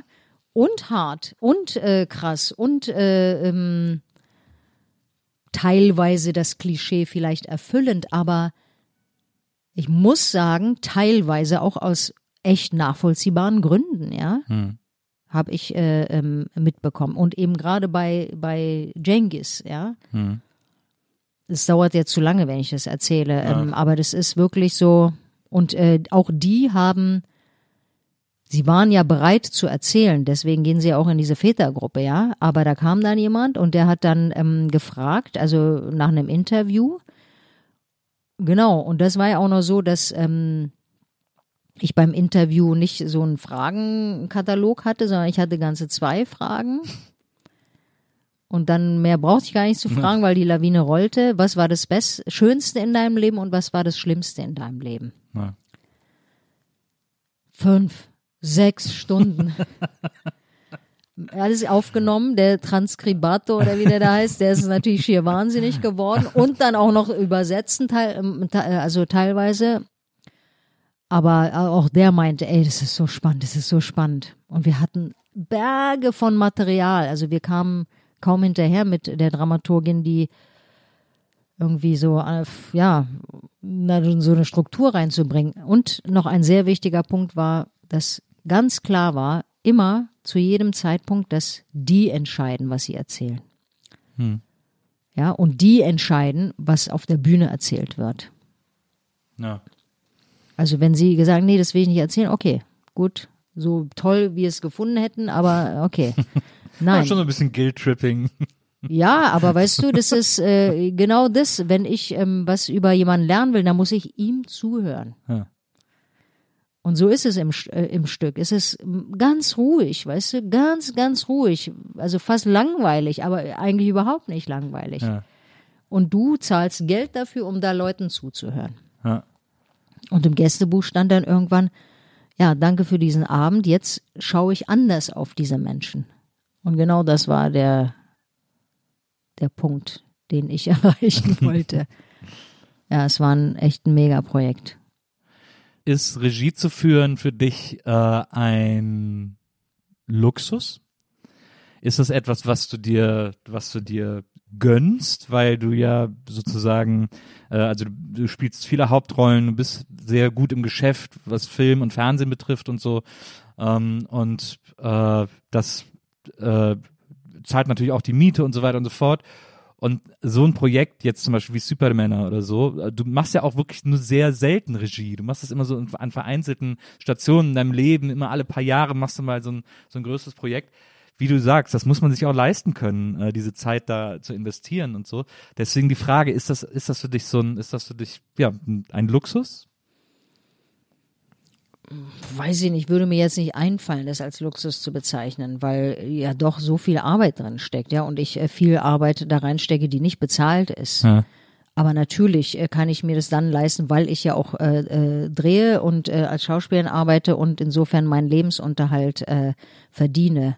Und das mache ich dann sozusagen nebenbei. Also die Recherchearbeit, die achtmonatige, ist ja in keinster Weise vergütet gewesen, ja.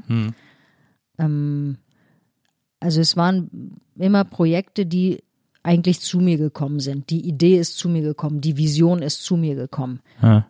gleichzeitig hatte ich die Möglichkeit, die dann auch zu realisieren. Also ich hatte diese Verbindung zum türkischen Theater und die haben natürlich äh, mit offenen Armen mich aufgenommen und gesagt, ja, mach Regie, ja. Wie viele Frauen gab es, die im türkischen Theater Regie gemacht haben? Und ähm, im Ballhaus äh, beim ersten Stück Funk is not dead, diese Komödie, die ich gemacht habe, die da war äh, Charmin Langhoff noch Intendantin, die jetzt ja im Maxim Gorki ist. Ja. Und ähm, sie hatte von mir eben eine Arbeit gesehen, die ich am Theatrum gemacht hatte, Norway Today. Äh, hat mich dann zu dem Festival im Hau eingeladen, Beyond Belonging hieß das. Irgendwie so, ja. Ja. Und dann gab es eben diese Brücke zu einer Regie im Ballhaus. Und ähm, das hat sich so ergeben, aber trotzdem gab es ja diese Schritte, okay, wir haben jetzt dieses Projekt, diese Idee, wir müssen es jetzt einreichen bei der Förderung. Mhm. Weißt du, du kannst es ja nicht, ah, ich habe jetzt Lust, ich mache das so nebenbei. Nein, es gibt ja diese Schritte und wenn du dann die Förderung hast, dann musst du das machen, Ja. logischerweise. Ja. Aber es waren eigentlich Sachen, die zu mir gekommen sind und äh, zeitlich hat's gepasst und ähm, ich hatte Leute, die auf die Kinder aufgepasst haben und so, ne? Äh, ähm, aber ich habe auch natürlich Geld damit verdient. Als Regisseur musst du ja auch, äh, du arbeitest ja, also musst ja auch Geld verdienen. Aber damit meinen Lebensunterhalt äh, bestreiten kann ich nicht. Und ich habe es ja auch nicht gelernt. Also ich Ja. bin nicht auf eine Regieschule oder so gegangen. Ja. Ja. Das habe ich äh, sozusagen alles aus dem Gefühl gemacht, beziehungsweise aus den Erfahrungen, die ich sammeln konnte als Schauspielerin. Aber würdest du gern mehr Regie machen? Oder Ja. du hast, du hast doch mal irgendwann gesagt, ähm, dass du das wirklich immer nur machen willst, wenn du auch eine Idee hast. Im Moment habe ich keine Idee. ich würde aber gerne eine Idee haben, weil ich das unbedingt gerne wieder machen möchte. Ja. Definitiv. Also das ist die Leidenschaft, die ich dabei empfinde, die ist wirklich äh, sehr, sehr durchdringend, muss ich sagen. Ja. Genau. Aber äh, äh, also es gibt in der Tat ein kleines Projekt, was äh, ähm, wo ich im Gespräch mit dem Thalia Theater bin, Hm, Cool. wo ich jetzt auch gerade geprobt habe als äh, Schauspielerin. Du lebst ja jetzt auch seit fünf Jahren, hast du gesagt, in Hamburg, ne? Ja, genau. Du hast mal irgendwann im Interview gesagt, äh, vor zehn Jahren oder so, dass du dir vorstellen könntest, Hamburg wäre das Einzige, was du dir vorstellen könntest, wo du noch hinziehen würdest, außer Berlin. Genau. Also ich habe es mir lange überhaupt nicht vorgestellt, äh, als ich äh, so Mitte 90er mit, bis Mitte 2000er sehr, sehr, sehr, sehr viel in Hamburg war. Ja. Also eben wegen Fahrtig, äh, Drehen und viele Freunde und so. Die haben immer gesagt, zieh nach Hamburg, zieh nach, zieh nach Hamburg. Und ich habe immer so eisern die Stellung hier in Berlin gehalten Sehr gut. und äh, habe äh, also war dogmatisch fanatisch äh, als äh, Berlinerin, aber das ist dann ja zerbröckelt irgendwann. Nee, ich habe dann auch in Hamburg äh, zwei Jahre Serie gemacht Ja. und das hat sich sehr gut angefühlt für die Zeit. Also meine Family war auch dabei und wir haben Probe gelebt und dann haben wir gesagt, das ist ja richtig gut hier. und dann sind wir darüber, genau. Ja, sehr gut. Ähm, und ähm, genau, das Thalia-Theater hat sich jetzt echt äh, kürzlich ergeben und ich habe echt seit zehn Jahren nicht mehr auf der Bühne gestanden als Schauspielerin. Ja. Und deswegen habe ich mich sehr, sehr darüber gefreut. Hakan Savashmijan, der Hausregisseur am Gorki ist, der hat das inszeniert. Ja. Blick von der Brücke. Wir haben noch keine Premiere gemacht. Ja. Geht ja gerade nicht. Ja. Und ähm, ja, schauen wir mal wann. Aber gleichzeitig bin ich im Gespräch mit der Chefdramaturgin ähm, über ein kleines Projekt, was ich dort inszenieren soll. Ach, das wäre cool. Ja, es wäre super. Ja. Alle Daumen sind gedrückt, Ja, ja. äh, äh, dass das, äh, dass das hinhaut. ja. Ich, äh, Entschuldigung, äh, ich muss noch Ja. eine Sache Ja, ergänzen, ja, weil du vorhin gesagt hast, äh, ob mir das Schauspieler krumm nehmen würden.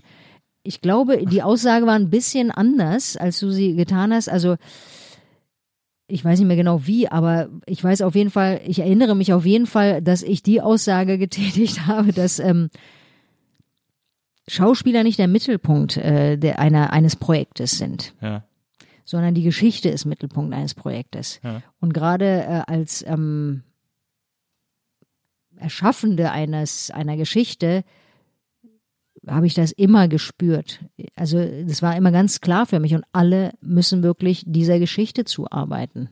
Und manche Schauspieler haben das Gefühl, als ob sie der Mittelpunkt sind.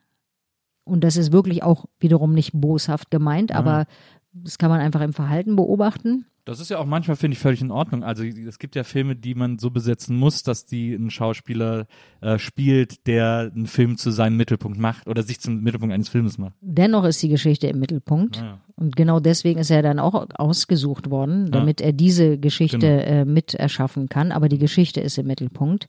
Und ähm, das hat dann auch was mit ähm, Demo dieser Geschichte gegenüber zu tun. Ja. Die finde ich ganz wichtig. Die finde ich ganz, ganz wichtig. Wie gesagt, ohne äh, Bos, ich meine es Naja, wirklich ne, nicht Es ist boshaft. auch wirklich nicht boshaft rüber. Ja, ja, gut. Ähm, ich verstehe total, was du meinst. Ähm, du bist ja, man muss ja sagen, du bist ja wirklich, ähm, du bist total Berlin. Ähm, du bist wirklich so, So dermaßen Berlin. das, äh, das ist mir aufgefallen in einem Interview, das war, glaube ich, 2000, äh, hast du das gegeben, ähm, wo du erzählt hast, ähm, ja, äh, klar, Steglitz und so kennst du dich aus, Kreuzberg warst du vor allem mit deinen Eltern, als du klein warst, da kennst du dich auch ein bisschen aus, aber ansonsten, äh, du warst bis jetzt dreimal in Prenzlauer Berg, ähm, 2000 muss man sagen, ne? hast du das erzählt? Du warst bis jetzt dreimal in Prenzlauer Berg und so, äh, keine Ahnung, wo da was ist, du würdest das jetzt mal erkunden. Ähm, und es ist so lustig, weil meine, äh, meine Frau ja mittlerweile, die ist äh, auch hier in Berlin aufgewachsen, aber in Ostberlin. Und bei der ist das, seitdem ich die kenne, äh, so, dass ich mit der irgendwie nach Neukölln fahre und die und die glaubt nicht mal mehr, dass das noch Berlin ist, so in etwa. Also völlig aufgeschmissen außerhalb des eigenen Viertels. Das ist, glaube ich, sowas, was so Ur-Berliner haben im Grunde genommen. Absolut. Das geht mir genauso, ja. Auf jeden Fall, ja. Das finde ich, das finde ich sehr faszinierend. Was ich aber so interessant fand, war, ich äh, äh, glaube, es war im gleichen Interview oder zumindest im Interview äh, zur gleichen Zeit, ähm, dass du, äh, da wurdest du gefragt, äh, und das, das finde ich so interessant, wenn man es so von heute aus betrachtet, also jetzt 21 Jahre später. Äh, das war 2000 und da äh, wurdest du gefragt, ob du ähm, alleine nach Brandenburg fahren würdest und hast gesagt, auf gar keinen Fall. Äh, du würdest dich nicht mal allein in Treptower Park trauen. Äh, du wärst da einmal alleine rumgelaufen und hast gedacht, "Ugh, hier ist es aber unheimlich und so. Äh, und hättest es jetzt einmal nach Potsdam geschafft, äh, zum, zu Sanssouci und so. Ähm, aber das finde ich, das finde ich so faszinierend, dass äh, die Deutschen ja jetzt gerade irgendwie äh, im, im Zuge aller Diskussionen, die es so gibt, ähm, äh, also ne, vor allem Black Lives Matter, die ganze, die ganze Bewegung und so, plötzlich entdecken so, ja, wir verhalten uns auch manchmal rassistisch, ohne dass wir es wollen. Es gibt Alltagsrassismus, es gibt auch noch, es gibt auch boshaften Rassismus sozusagen äh, überall in der Welt und so. Äh, und das jetzt so entdecken, als wäre das irgendwie News. Also als gäbe es das jetzt seit vielleicht 2019 oder so. Äh, aber du hast einfach vor 20 Jahren im Interview schon gesagt, so ich äh, muss einfach aufpassen, wo ich hingehe. Das finde ich, äh, das finde ich, äh, finde ich so interessant, dass das für dich einfach immer auch ein sehr selbstverständliches Thema war. Naja, also mh, selbstverständlich, aber ich muss sagen, nicht alltäglich. Also ich bin zum Glück, sage ich mal, sehr selten mit ähm, Diskriminierung konfrontiert äh, äh, worden und ähm, oder habe sie vielleicht anders wahrgenommen. Also ich habe mich zum Beispiel nie ähm, wirklich bedroht gefühlt, Ja. aber ähm, das Wissen darum, dass Menschen Opfer von rassistischer Gewalt äh, werden, hat mich, sagen wir mal, so aufmerksam sein lassen, ja. Und ähm, das war jetzt sehr, ähm, sehr äh, äh, ähm, gehumpelt formuliert, Ja, ich, äh, was das, ich, ich will ja. jetzt auch keine Rassismusdebatte aufzwingen oder so. Nee, äh, eben, das kann ich auch gar nicht führen, muss ich sagen. Ja. Aber es ist ja Realität und ähm, in Verbindung mit, ähm, sagen wir mal, dem ähm,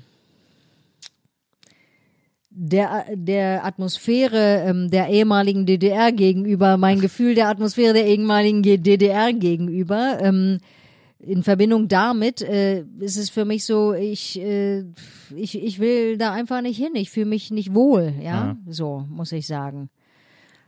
Genau. Ja. Also ich war vor ein paar Jahren, haben wir mal in Brandenburg Urlaub gemacht tatsächlich.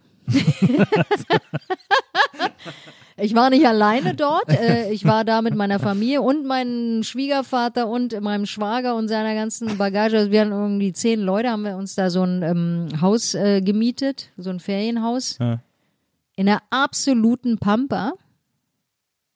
Frag mich nicht, wie man so schön sagt. wie das Dorf hieß. Also es war irgendwo da ähm, äh, äh, westlich von der Havel, da in diesem äh, Havelland, in dieser Gegend da halt. Da fuhr auch kein Bus. Es war im Sommer. Also in den Sommerferien fährt gar kein Bus. Normalerweise zweimal am Tag, aber da gar keiner. Ja. Und deswegen sind wir viel gelaufen. Aber es war wirklich sehr, sehr, sehr, sehr leer, was ja völlig in Ordnung ist. Aber tatsächlich haben wir, als wir dann einmal zur nächstgrößeren Kleinstadt gelaufen sind, um was einzukaufen, sind wir ähm, durch wunderschönes Gebiet gelaufen. Da war so ein See und Schilf und dann da Ja. so ein bisschen so ein, zwei Häuser.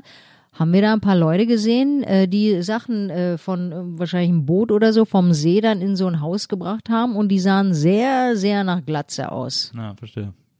Und da dachte ich, ja, hier würde ich mich auch verstecken als äh, Glatzenträger. Ja. Weil kein Mensch danach fragt, was du hier machst. Ja. Und stell dir mal vor, ich würde allein durchlatschen und äh, ich würde dem da begegnen. Ja. Ja, mulmiges Gefühl. Also ich bin kein ängstlicher Mensch, ja. Ja. Aber ich bin äh, sehr ähm, sensibel, was Atmosphären angeht. Also wenn es, wenn eine Atmosphäre gibt, die mich nicht wohlfühlen lässt, dann will ich da nicht hin. Nicht aus Angst, sondern weil ich, diese Energie, die drückt mich schon weg, ja. Ja. Also es, wir haben Leute gesehen, die krass aussahen, muss Ja. ich sagen. Ja, verstehe. Ja. Äh, dann ich, äh, es lässt sich aber ein guter Bogen Ja. äh, schlagen Ja. äh, von da aus, ähm, weil ich noch gerne über etwas mit dir reden wollte. Du hast mal, äh, äh, du hast mal erzählt, äh, du wärst, du würdest dich freuen, dass du, dass du so einen guten Mix in dir hättest aus diesem, aus so einer deutschen äh, Ordnung und äh, äh, ich habe auch irgendwo hab mir das ganze Zitat sogar äh, ähm, rausgeschrieben. Ähm, ähm, ja, dass die Deutschen immer sehr zurückhaltend sind und so, so einen Ordnungssinn haben, das hättest du in dir genauso wie so eine, wie so eine türkische Lebensfreude und so. Du hast ja auch mal gesagt, äh, als du gefragt wurdest, ob du Türken bist oder ob du Deutsche bist, hast du gesagt, äh, nee, ich bin Berlinerin mit äh, türkischer Geschichte sozusagen. Ähm, und, ähm, und dann hast du äh, ganz stark von Istanbul geschwärmt. Ich war noch nie in Istanbul.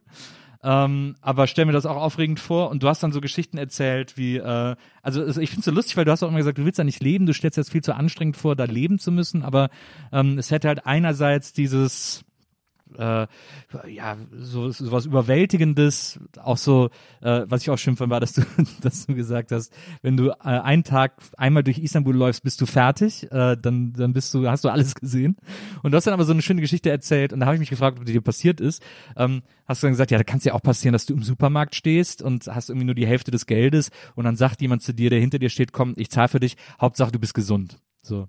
Ähm, und deswegen wollte ich, wollte ich einfach nochmal mir von dir ein bisschen von Istanbul vorschwärmen lassen. Dieses Interview ist aber auch schon länger her, glaube ich. äh, was länger her, das stimmt. Genau. Mittlerweile hat sich meine Einstellung geändert, muss ich sagen.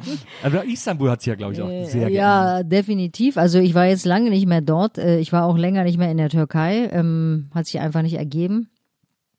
Und ähm, ja, mittlerweile bin ich einfach nicht mehr so ein Großstadttyp, weißt du, so mit Family und Kindern. Also ich hatte eine Phase und die ist jetzt vorbei. Ja. Und mein Kurzfilm, der ja, von dem du vorhin gesprochen hast, der ist ja auch eine Liebeserklärung an Istanbul.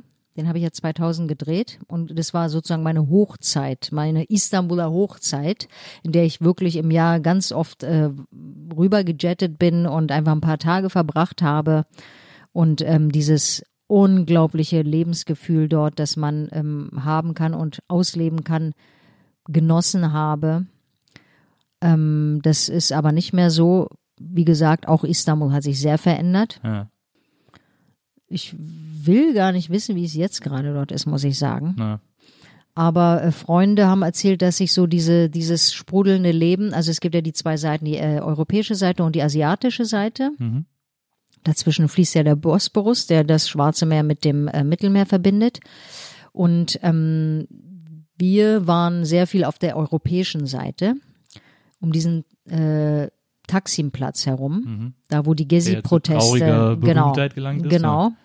Und da ist ja diese Istiglal Caddesi, diese äh, Straße, wo die Straßenbahn durchfährt, diese, die man auf vielen Fotos sehen kann. Und da gab's in den Seitenstraßen ganz, ganz, ganz tolle Läden, Clubs, ähm, Musikclubs, ähm, also auch mit einer mega internationalen Musikszene, ja. Also was ich dort an, an Konzerten, aber so in kleinen äh, Räumen, ja, nicht so großen Konzerthallen, sondern so, so underground-mäßig äh, erlebt habe, also es hat mich weggebeamt, ja. Also hoch, hoch, hochrangige ähm, Musiker, die da halt äh, es geliebt haben, in Istanbul zu spielen, weil da so musikalisch so tolle Synthesen stattfinden konnten. Das hat ja, ja Fatih in seinem Film Crossing the Bridge genau. auch ganz toll eingefangen. Ja.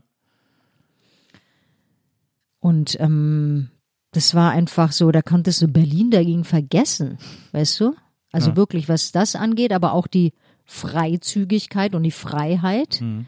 Äh, da ist es hier ähm, öde bis langweilig, ja, gewesen.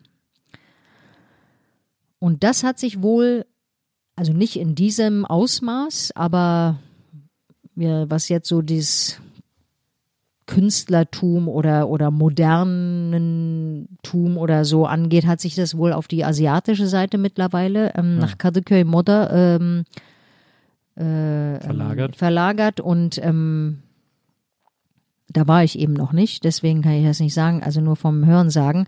Da, das hat so ein Flair von ähm, vielleicht ähm, irgendwie sowas von Südfrankreich oder so, ja. ja? Das möchte ich gerne noch, ja, ja, genau, das möchte ich gerne noch sehen. Ähm, aber dazu bin ich noch nicht gekommen. Aber ansonsten will ich gar nichts sehen, weil, ähm, also ich, wir wollten, wie gesagt, letztes Jahr hin, wegen Corona sind wir dann nicht und jetzt peilen wir dieses Jahr an. Ja. Weil ich natürlich auch meine Verwandten äh, endlich mal wieder sehen will nach langer Zeit, die nicht in Istanbul, also einige habe ich auch dort, aber äh, gegenüber von Istanbul, auch in der Kleinstadt äh, vor allen Dingen. Aber ich denke mir schon, oh Gott, jetzt muss ich da hin. Und dann muss ich durch diese Stadt durch, um dann darüber zu hören. Das, da wird mir schon, da, das stresst mich schon. Ja, das ist einfach so. Ich meine, was willst du ja 15 Millionen leben? Ja, das ist krass, ne? Das ist krank. Das ist nicht krass, das ist krank. Ja, ja aber das, das war's mit der großen Liebe. Aber Istanbul ist einfach geografisch wunderschön. Ja dieser Bosporus, also was ich, an was für Orten ich schon war, die du halt so, wo du es null erwartest, ja, du gehst in irgendein so äh, halb verfallenes Haus rein ähm, mit so einem äh, Fahrstuhl, wo du hoffst, dass er auch irgendwann mal oben ankommt und so, und dann gehst du aber raus und dann bist du auf äh, einer Terrasse und schaust auf diesen Bosporus und denkst so, Van Gogh, komm, schnell, malen, malen. Also es gibt wirklich fantastische, fantastische Orte. Und ähm, es gibt dort auch äh, tolle, tolle Filmemacher. Ja. Also dort wird ja sehr, sehr viel gedreht. Ja, diese Serien und so, die machen 70, 80 Serien im Jahr. Ja, da ja. ist eine mega Serienindustrie, äh, aber auch Filme werden jetzt leider sehr wenig gemacht, weil nicht das gemacht wird, was gewünscht ist. Na, verstehe. Aber es gibt so kluge großartige und künstlerische Köpfe. Und ich würde mal sagen, die warten so ein bisschen. Ja, die sind in den Startlöchern ja. und schauen, wo es Schlupflöcher gibt. so solche ähm, Systeme, äh, sag ich mal, repressive Systeme äh, erzeugen ja auch eine große, große Kreativität. Ja. ja. Apropos Diskussionskultur hier und so. Ne. Ja.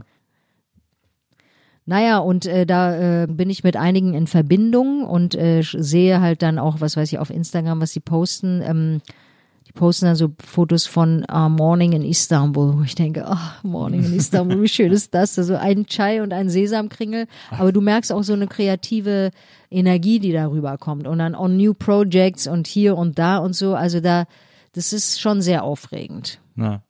Und äh, Fatih zum Beispiel, im Moment äh, fliegt er nicht in die Türkei, ist ein bisschen gefährlich für ihn. Ja. Er hatte mir vor kurzem mal gesagt, also wenn es dann wieder geht, dann habe ich schon von meiner Frau die Erlaubnis eingeholt, dass ich einen Monat in Istanbul verbringe und es mir richtig geben werde. So. Kann noch ein bisschen dauern, aber äh, also das äh, sagt schon sehr viel aus, wenn er das so sagt, ja. Na super. Und ich habe gesagt, okay, da bin ich zwei Wochen mit dabei. ja, sehr gut. Ja. Äh, die Hälfte der Zeit ähm, sitzt du dann mit, äh, sitzt dann mit Fatih zusammen. Ich habe ein, äh, äh, ein Zitat von dir, das mir äh, extrem gut äh, gefallen hat. Ähm, heißt, ich bin ein Mensch ohne System, ohne Regeln, hast du gesagt. Da warst du noch etwas jünger. Hat sich das geändert über die Zeit oder würdest du das immer noch so sagen? Das äh, würde ich immer noch so sagen, aber auch äh, es hat sich dennoch geändert. Ich bin noch regelloser und systemloser geworden. Aber du hast auch mal in einem Interview, aber, aber das finde ich interessant. Du hast auch mal in einem Interview gezeigt, also das, dieses berühmte äh, süddeutsche Sagen Sie jetzt nichts Interview, ähm, da wurdest du gefragt, ähm, äh, wie sind Sie erzogen worden? Und da hast du so super streng den Zeigefinger hochgehoben auf dem Bild. Und äh, wie erziehen Sie? Da hast du beide Zeigefinger super streng hochgehoben. Also es scheinst du ja, äh, was deine Kinder betrifft, nicht so ganz ohne Regeln auszukommen. Naja, das ist natürlich ein bisschen Koketterie. Aber ähm, und es kommt vor allen Dingen darauf an, was man unter System und Regeln äh, versteht. Ne? Jeder Ja. versteht dann auch nochmal was anderes. Das stimmt. Wollte auch nochmal ergänzen zu dem, was du vorhin gesagt hast. Diese äh, Mischung aus deutscher Ordentlichkeit und türkischer Lebensfreude. Also diese deutsche Ordentlichkeit habe ich durchaus auch durch meine Eltern mitbekommen. Ja. Aber nicht, weil sie nach Deutschland gekommen sind, sondern weil sie es mitgebracht hat, haben, sondern also vor allen Dingen mein Vater, der ein mega Analyst ist. Also der muss, der bewegt keinen Finger, bevor er nicht alles analysiert hat. Also der ist ja, ähm, also hat äh, eben studiert, der war auch auf der Militärakademie, ähm, wo man halt und zu der Zeit, wo es wirklich laizistisch war, also wo ähm, Religion und Staat getrennt waren und äh, dafür hat er das äh, Militär lange gesorgt in der Türkei. Und wie gesagt, also die, die Ausbildung war auch eine andere, die ähm, folgte den atatürkischen Prinzipien, nämlich äh, Fortschritt, Bildung, Trennung von Staat und äh, äh, Religion. Bildung vor allen Dingen. Also vorhin haben wir ja auch gesagt, Bildung war sehr wichtig für meine Eltern. Also ähm, das habe ich durchaus auch äh, durch mein Elternhaus äh, mitbekommen, ja. Aber wir sind viel in die Türkei gekommen und so. Also ich habe so einen Pool von Erlebnissen und Erfahrungen, die mich ausmachen, wie jeder Mensch Na halt. klar. Naja, also Regeln, ähm, Strukturen, also das, woran ich wirklich vom Herzen glaube, ist meine Regel, sage ich mal so, ist mein System. Natürlich äh, habe ich viele Sachen gelernt und bin mir nicht ganz sicher, was nun davon gelernt ist, woran ich richtig glaube oder eben dieses Unbewusste, aber man hat ja ein Gefühl und dieses Gefühl wird mir immer klarer, woran ich wirklich glaube. Weißt du, was ich meine? Also, das macht man so, ist für mich kein Argument. Ja. Ja. Äh, ähm, und ähm, Kinder sind ein fantastischer Spiegel. Die gucken dich mit Augen an, wenn du irgendwie sagst, nee, das machst du aber nicht. Da siehst du schon in den, in den Augen die Frage, warum nicht? Und dann antworte mal. Und wenn du nicht antworten kannst, dann brauchst du gar nicht erst kommen mit, mach das nicht. Ja. Ja, also wenn du antworten kannst und aus Überzeugung antworten kannst, dann kommt das auch voll beim Kind an. Ja. Äh, Das habe ich äh, sozusagen ähm, echt erfahren dürfen jetzt in dieser Zeit, wo ich meine Kinder habe. Das ist mein Regelwerk, Na, verstehe. sag ich mal so. Also wirklich in äh, e- emotionaler Verbindung bleiben, offen bleiben und äh, authentisch äh, bleiben. Das sind so Schlagwörter, also die füllen je, äh, so Bücher, ja, Lebensweisheitenbücher, äh, Weisheitenbücher, aber ich meine das wirklich so, Ja. ja. Ähm, ja, das ähm, und alles andere ist möglich, sag ich mal. Und zwar auch im Leben, auch im Zusammenleben. Also natürlich brauchen wir Orientierung, wo wir uns als Gesellschaft äh, daran äh, orientieren können, damit ein Zusammenleben möglich ist. Aber ähm, es kann ja auch ganz anders möglich sein und ganz anders effektiver sein. Und ich merke gerade jetzt, so diese Corona-Zeit, dass so wirklich hier und da so neue Denkansätze aufploppen. Und das finde ich total spannend. Und äh, wo alles über den Haufen geworfen wird, was bisher da war. Ja. So, von welchen Regeln, von welchen Systemen reden wir? Es gibt ein Wirtschaftssystem, was aber nicht wirklich alle erreicht, so, ja, das sehen wir ja auch. Also gibt es noch ein anderes Wirtschaftssystem, was vielleicht alle erreicht? Und ich glaube ja. So. Also woran soll ich mich dann festhalten? Weißt du, was ich meine? Ja, absolut. Ja, gut. So. Zum Beispiel äh, jetzt auf der Fahrt hierhin, ähm, äh, Doc Morris, diese Apotheke, ja, die hat äh, ganz viele Plakate. Warum soll ich ähm, äh, ähm, in echt zum Arzt laufen, wenn der mir sagt, leg dich hin? Also Online-Arzt-Links, ne? Und dann steht da drunter Gesundheit neu denken. Das finde ich ganz spannend.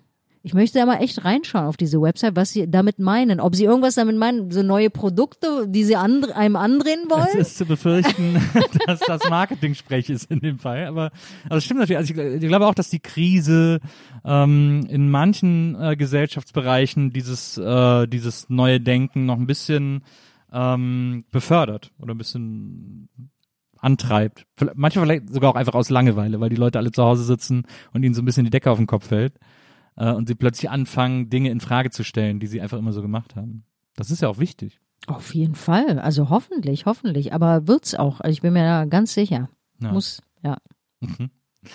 Ähm, zum Abschluss Ja. ähm, eine Sache noch, die ich, äh, das war glaube ich sogar auch in dem in dem süddeutsche äh, Interview. Ähm, da wurdest du gefragt, äh, wo wären sie, äh, wenn sie Fatih nicht kennengelernt hätten? Und dann hast du ein Schild hochgehalten, auf dem stand Hollywood. Das wird ihn wahrscheinlich wahnsinnig geärgert haben. Ähm, aber das äh, fand ich einen, einen sehr äh, großen Spaß. Du hast ja auch mal, äh, wirst du wahrscheinlich immer mit belästigt mit dieser Geschichte, äh, dass du mal beim Casting für James Bond warst. Ähm, und deine Rolle hat dann Sophie Marceau bekommen. Das äh, können wir ja eigentlich bis heute nicht verzeihen, oder? du müsstest eigentlich auch mit Laboom aufgewachsen sein, oder? Natürlich. Natürlich. Selbstverständlich. Und meine Kinder müssen alles gucken, was ich damals geguckt habe. Ja, ja, die haben muss- letztens E.T. geguckt. Ja, das musste meine Tochter musste da auch durch. Aber die mag's, mit der gucke ich Ey, immer noch voll, Filme. die finden die auch gut, die Na. Filme. Ja. Und hast du auch, äh, hast du früher auch, äh, wo wir von Fernsehen gesprochen haben und alles gucken, was man gucken konnte, hast du auch Cinderella 87 gesehen? Mit Bonnie Bianco und Pierre Cossot? Oh, das Wahrscheinlich, das aber das fand ich nicht mehr Serie. so cool. Ja, okay. Pierre Ja. Cossot wäre mein Schwarm. Also Pierre Cossot, da war ich richtig dolle verliebt. Ja, ja. Ja, der war auch hübsch. Aber wie? Das stimmt.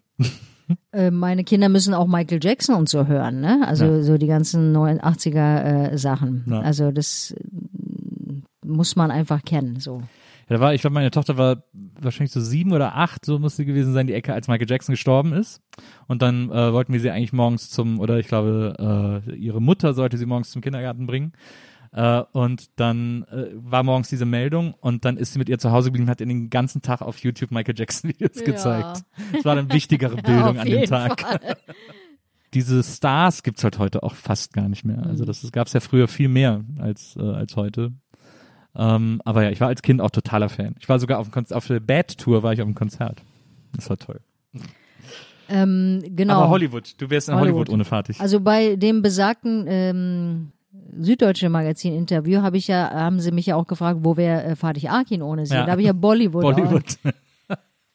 Also es war natürlich Spaß. Ne? Ja. Was weiß ich denn, wo ich wäre ohne ihn? Also ich habe ja auch während der Schauspielschulzeit habe ich ein Angebot äh, für Bud Spencer und Terence Hill Wirklich? bekommen gehabt. Ja, ja.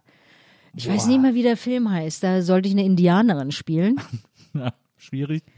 Habe ich aber abgelehnt, weil ich zu der Zeit Antonis und Cleopatra gearbeitet habe an der Schauspielschule. Das war mir wichtiger. Ja. Apropos ernsthaft und so, ne? Wo wäre ich, wenn ich das gemacht hätte, ja? Keine Ja. Ahnung. Aber ähm, alles ist äh, richtig so, wie es ist. Würdest du manchmal gerne mehr äh, oder ist, gibt's noch so einen Traum? Also würdest, du- würdest du gerne mal so eine amerikanische Produktion oder so eine Serie? Ich meine, es ist ja heute für Schauspieler realistischer als jemals zuvor, weil nicht nur hier viel produziert wird, sondern weil auch viel mehr produziert wird äh, durch äh, Outlets wie Netflix und so weiter, die ja einfach viele internationale Produktionen auch in Deutschland stemmen und so weiter und so fort. Ja. Also ich sage nicht und ich habe das auch noch nie gesagt, ähm, oh, ich will unbedingt nach Hollywood, ich will unbedingt nach Hollywood. Mhm. Ich will einfach, einfach, ich will ähm, coole Sachen machen, also so Geschichten, wo ich ähm, ähm, auch das, nicht nur meinen Part, sondern das Gesamte sehe und denke so, ey, das muss unbedingt erzählt werden. Das ist so cool, das ist so toll. Wobei ich nicht sage, dass es immer relevante äh, Themen sein müssen. Ja, ich finde gute Komödien auch sehr gut und sehr wichtig. Und manche Sitcoms finde ich auch ganz toll. Ja, Modern Family Fan sind wir zum Beispiel. Das ist so fantastisch, wie die Geschichte, wie die Familie erzählt wird. Ja. Also ob es nun dann Amerika oder Frankreich oder sonst irgendwas ist, ist mir egal. Ich habe hab so ein was Frankophiles. Also insofern drängt es mich so ein bisschen mehr nach da. Ja.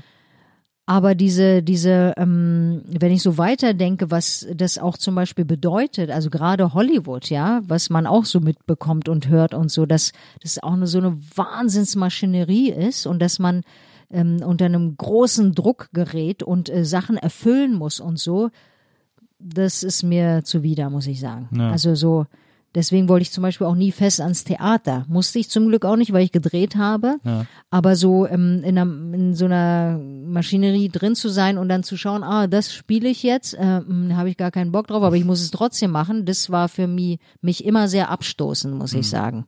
Ja. Weil für mich äh, immer auch andere Sachen wichtig, auch wichtig, nicht wichtiger, aber auch wichtig waren außerhalb der Schauspielerei. Nämlich Freiheit. Freiheit, Family, Freunde, mich selber als Person weiterentwickeln und so, ja. Was ja Hand in Hand geht dann auch mit der Schauspielerei.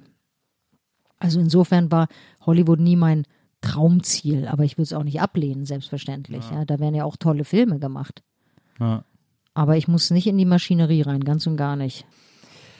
Idil, vielen Dank, dass du heute Nils. bei mir gewesen bist. Ja, danke äh, dir. Und mir das irgendwie alles erzählt hast. Äh, das war ein ganz tolles Gespräch. Äh, äh, vielen, vielen Dank dafür. Ich hoffe, dass wir das irgendwann nochmal fortsetzen. Und ähm, alles Gute auf jeden Fall bis dahin. Danke und, dir äh, auch. freue mich auf deine nächste Regiearbeit. Mhm. Komm dann nach Hamburg äh, in, ans Talier. Und ähm, vielen Dank an Wenzel, der war heute unser Producer hier ähm, bei der NBE. Und äh, wir hören uns nächstes Mal wieder hier beim wunderschönsten Podcast aller Zeiten. Bis dahin, macht's gut. Tschüss. Ciao, ciao.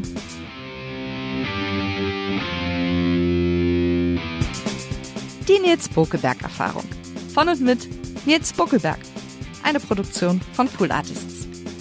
Team Wenzel Burmeier, Lisa Hertwig, Maria Lorenz Bokelberg, Frieda Morische und natürlich Nils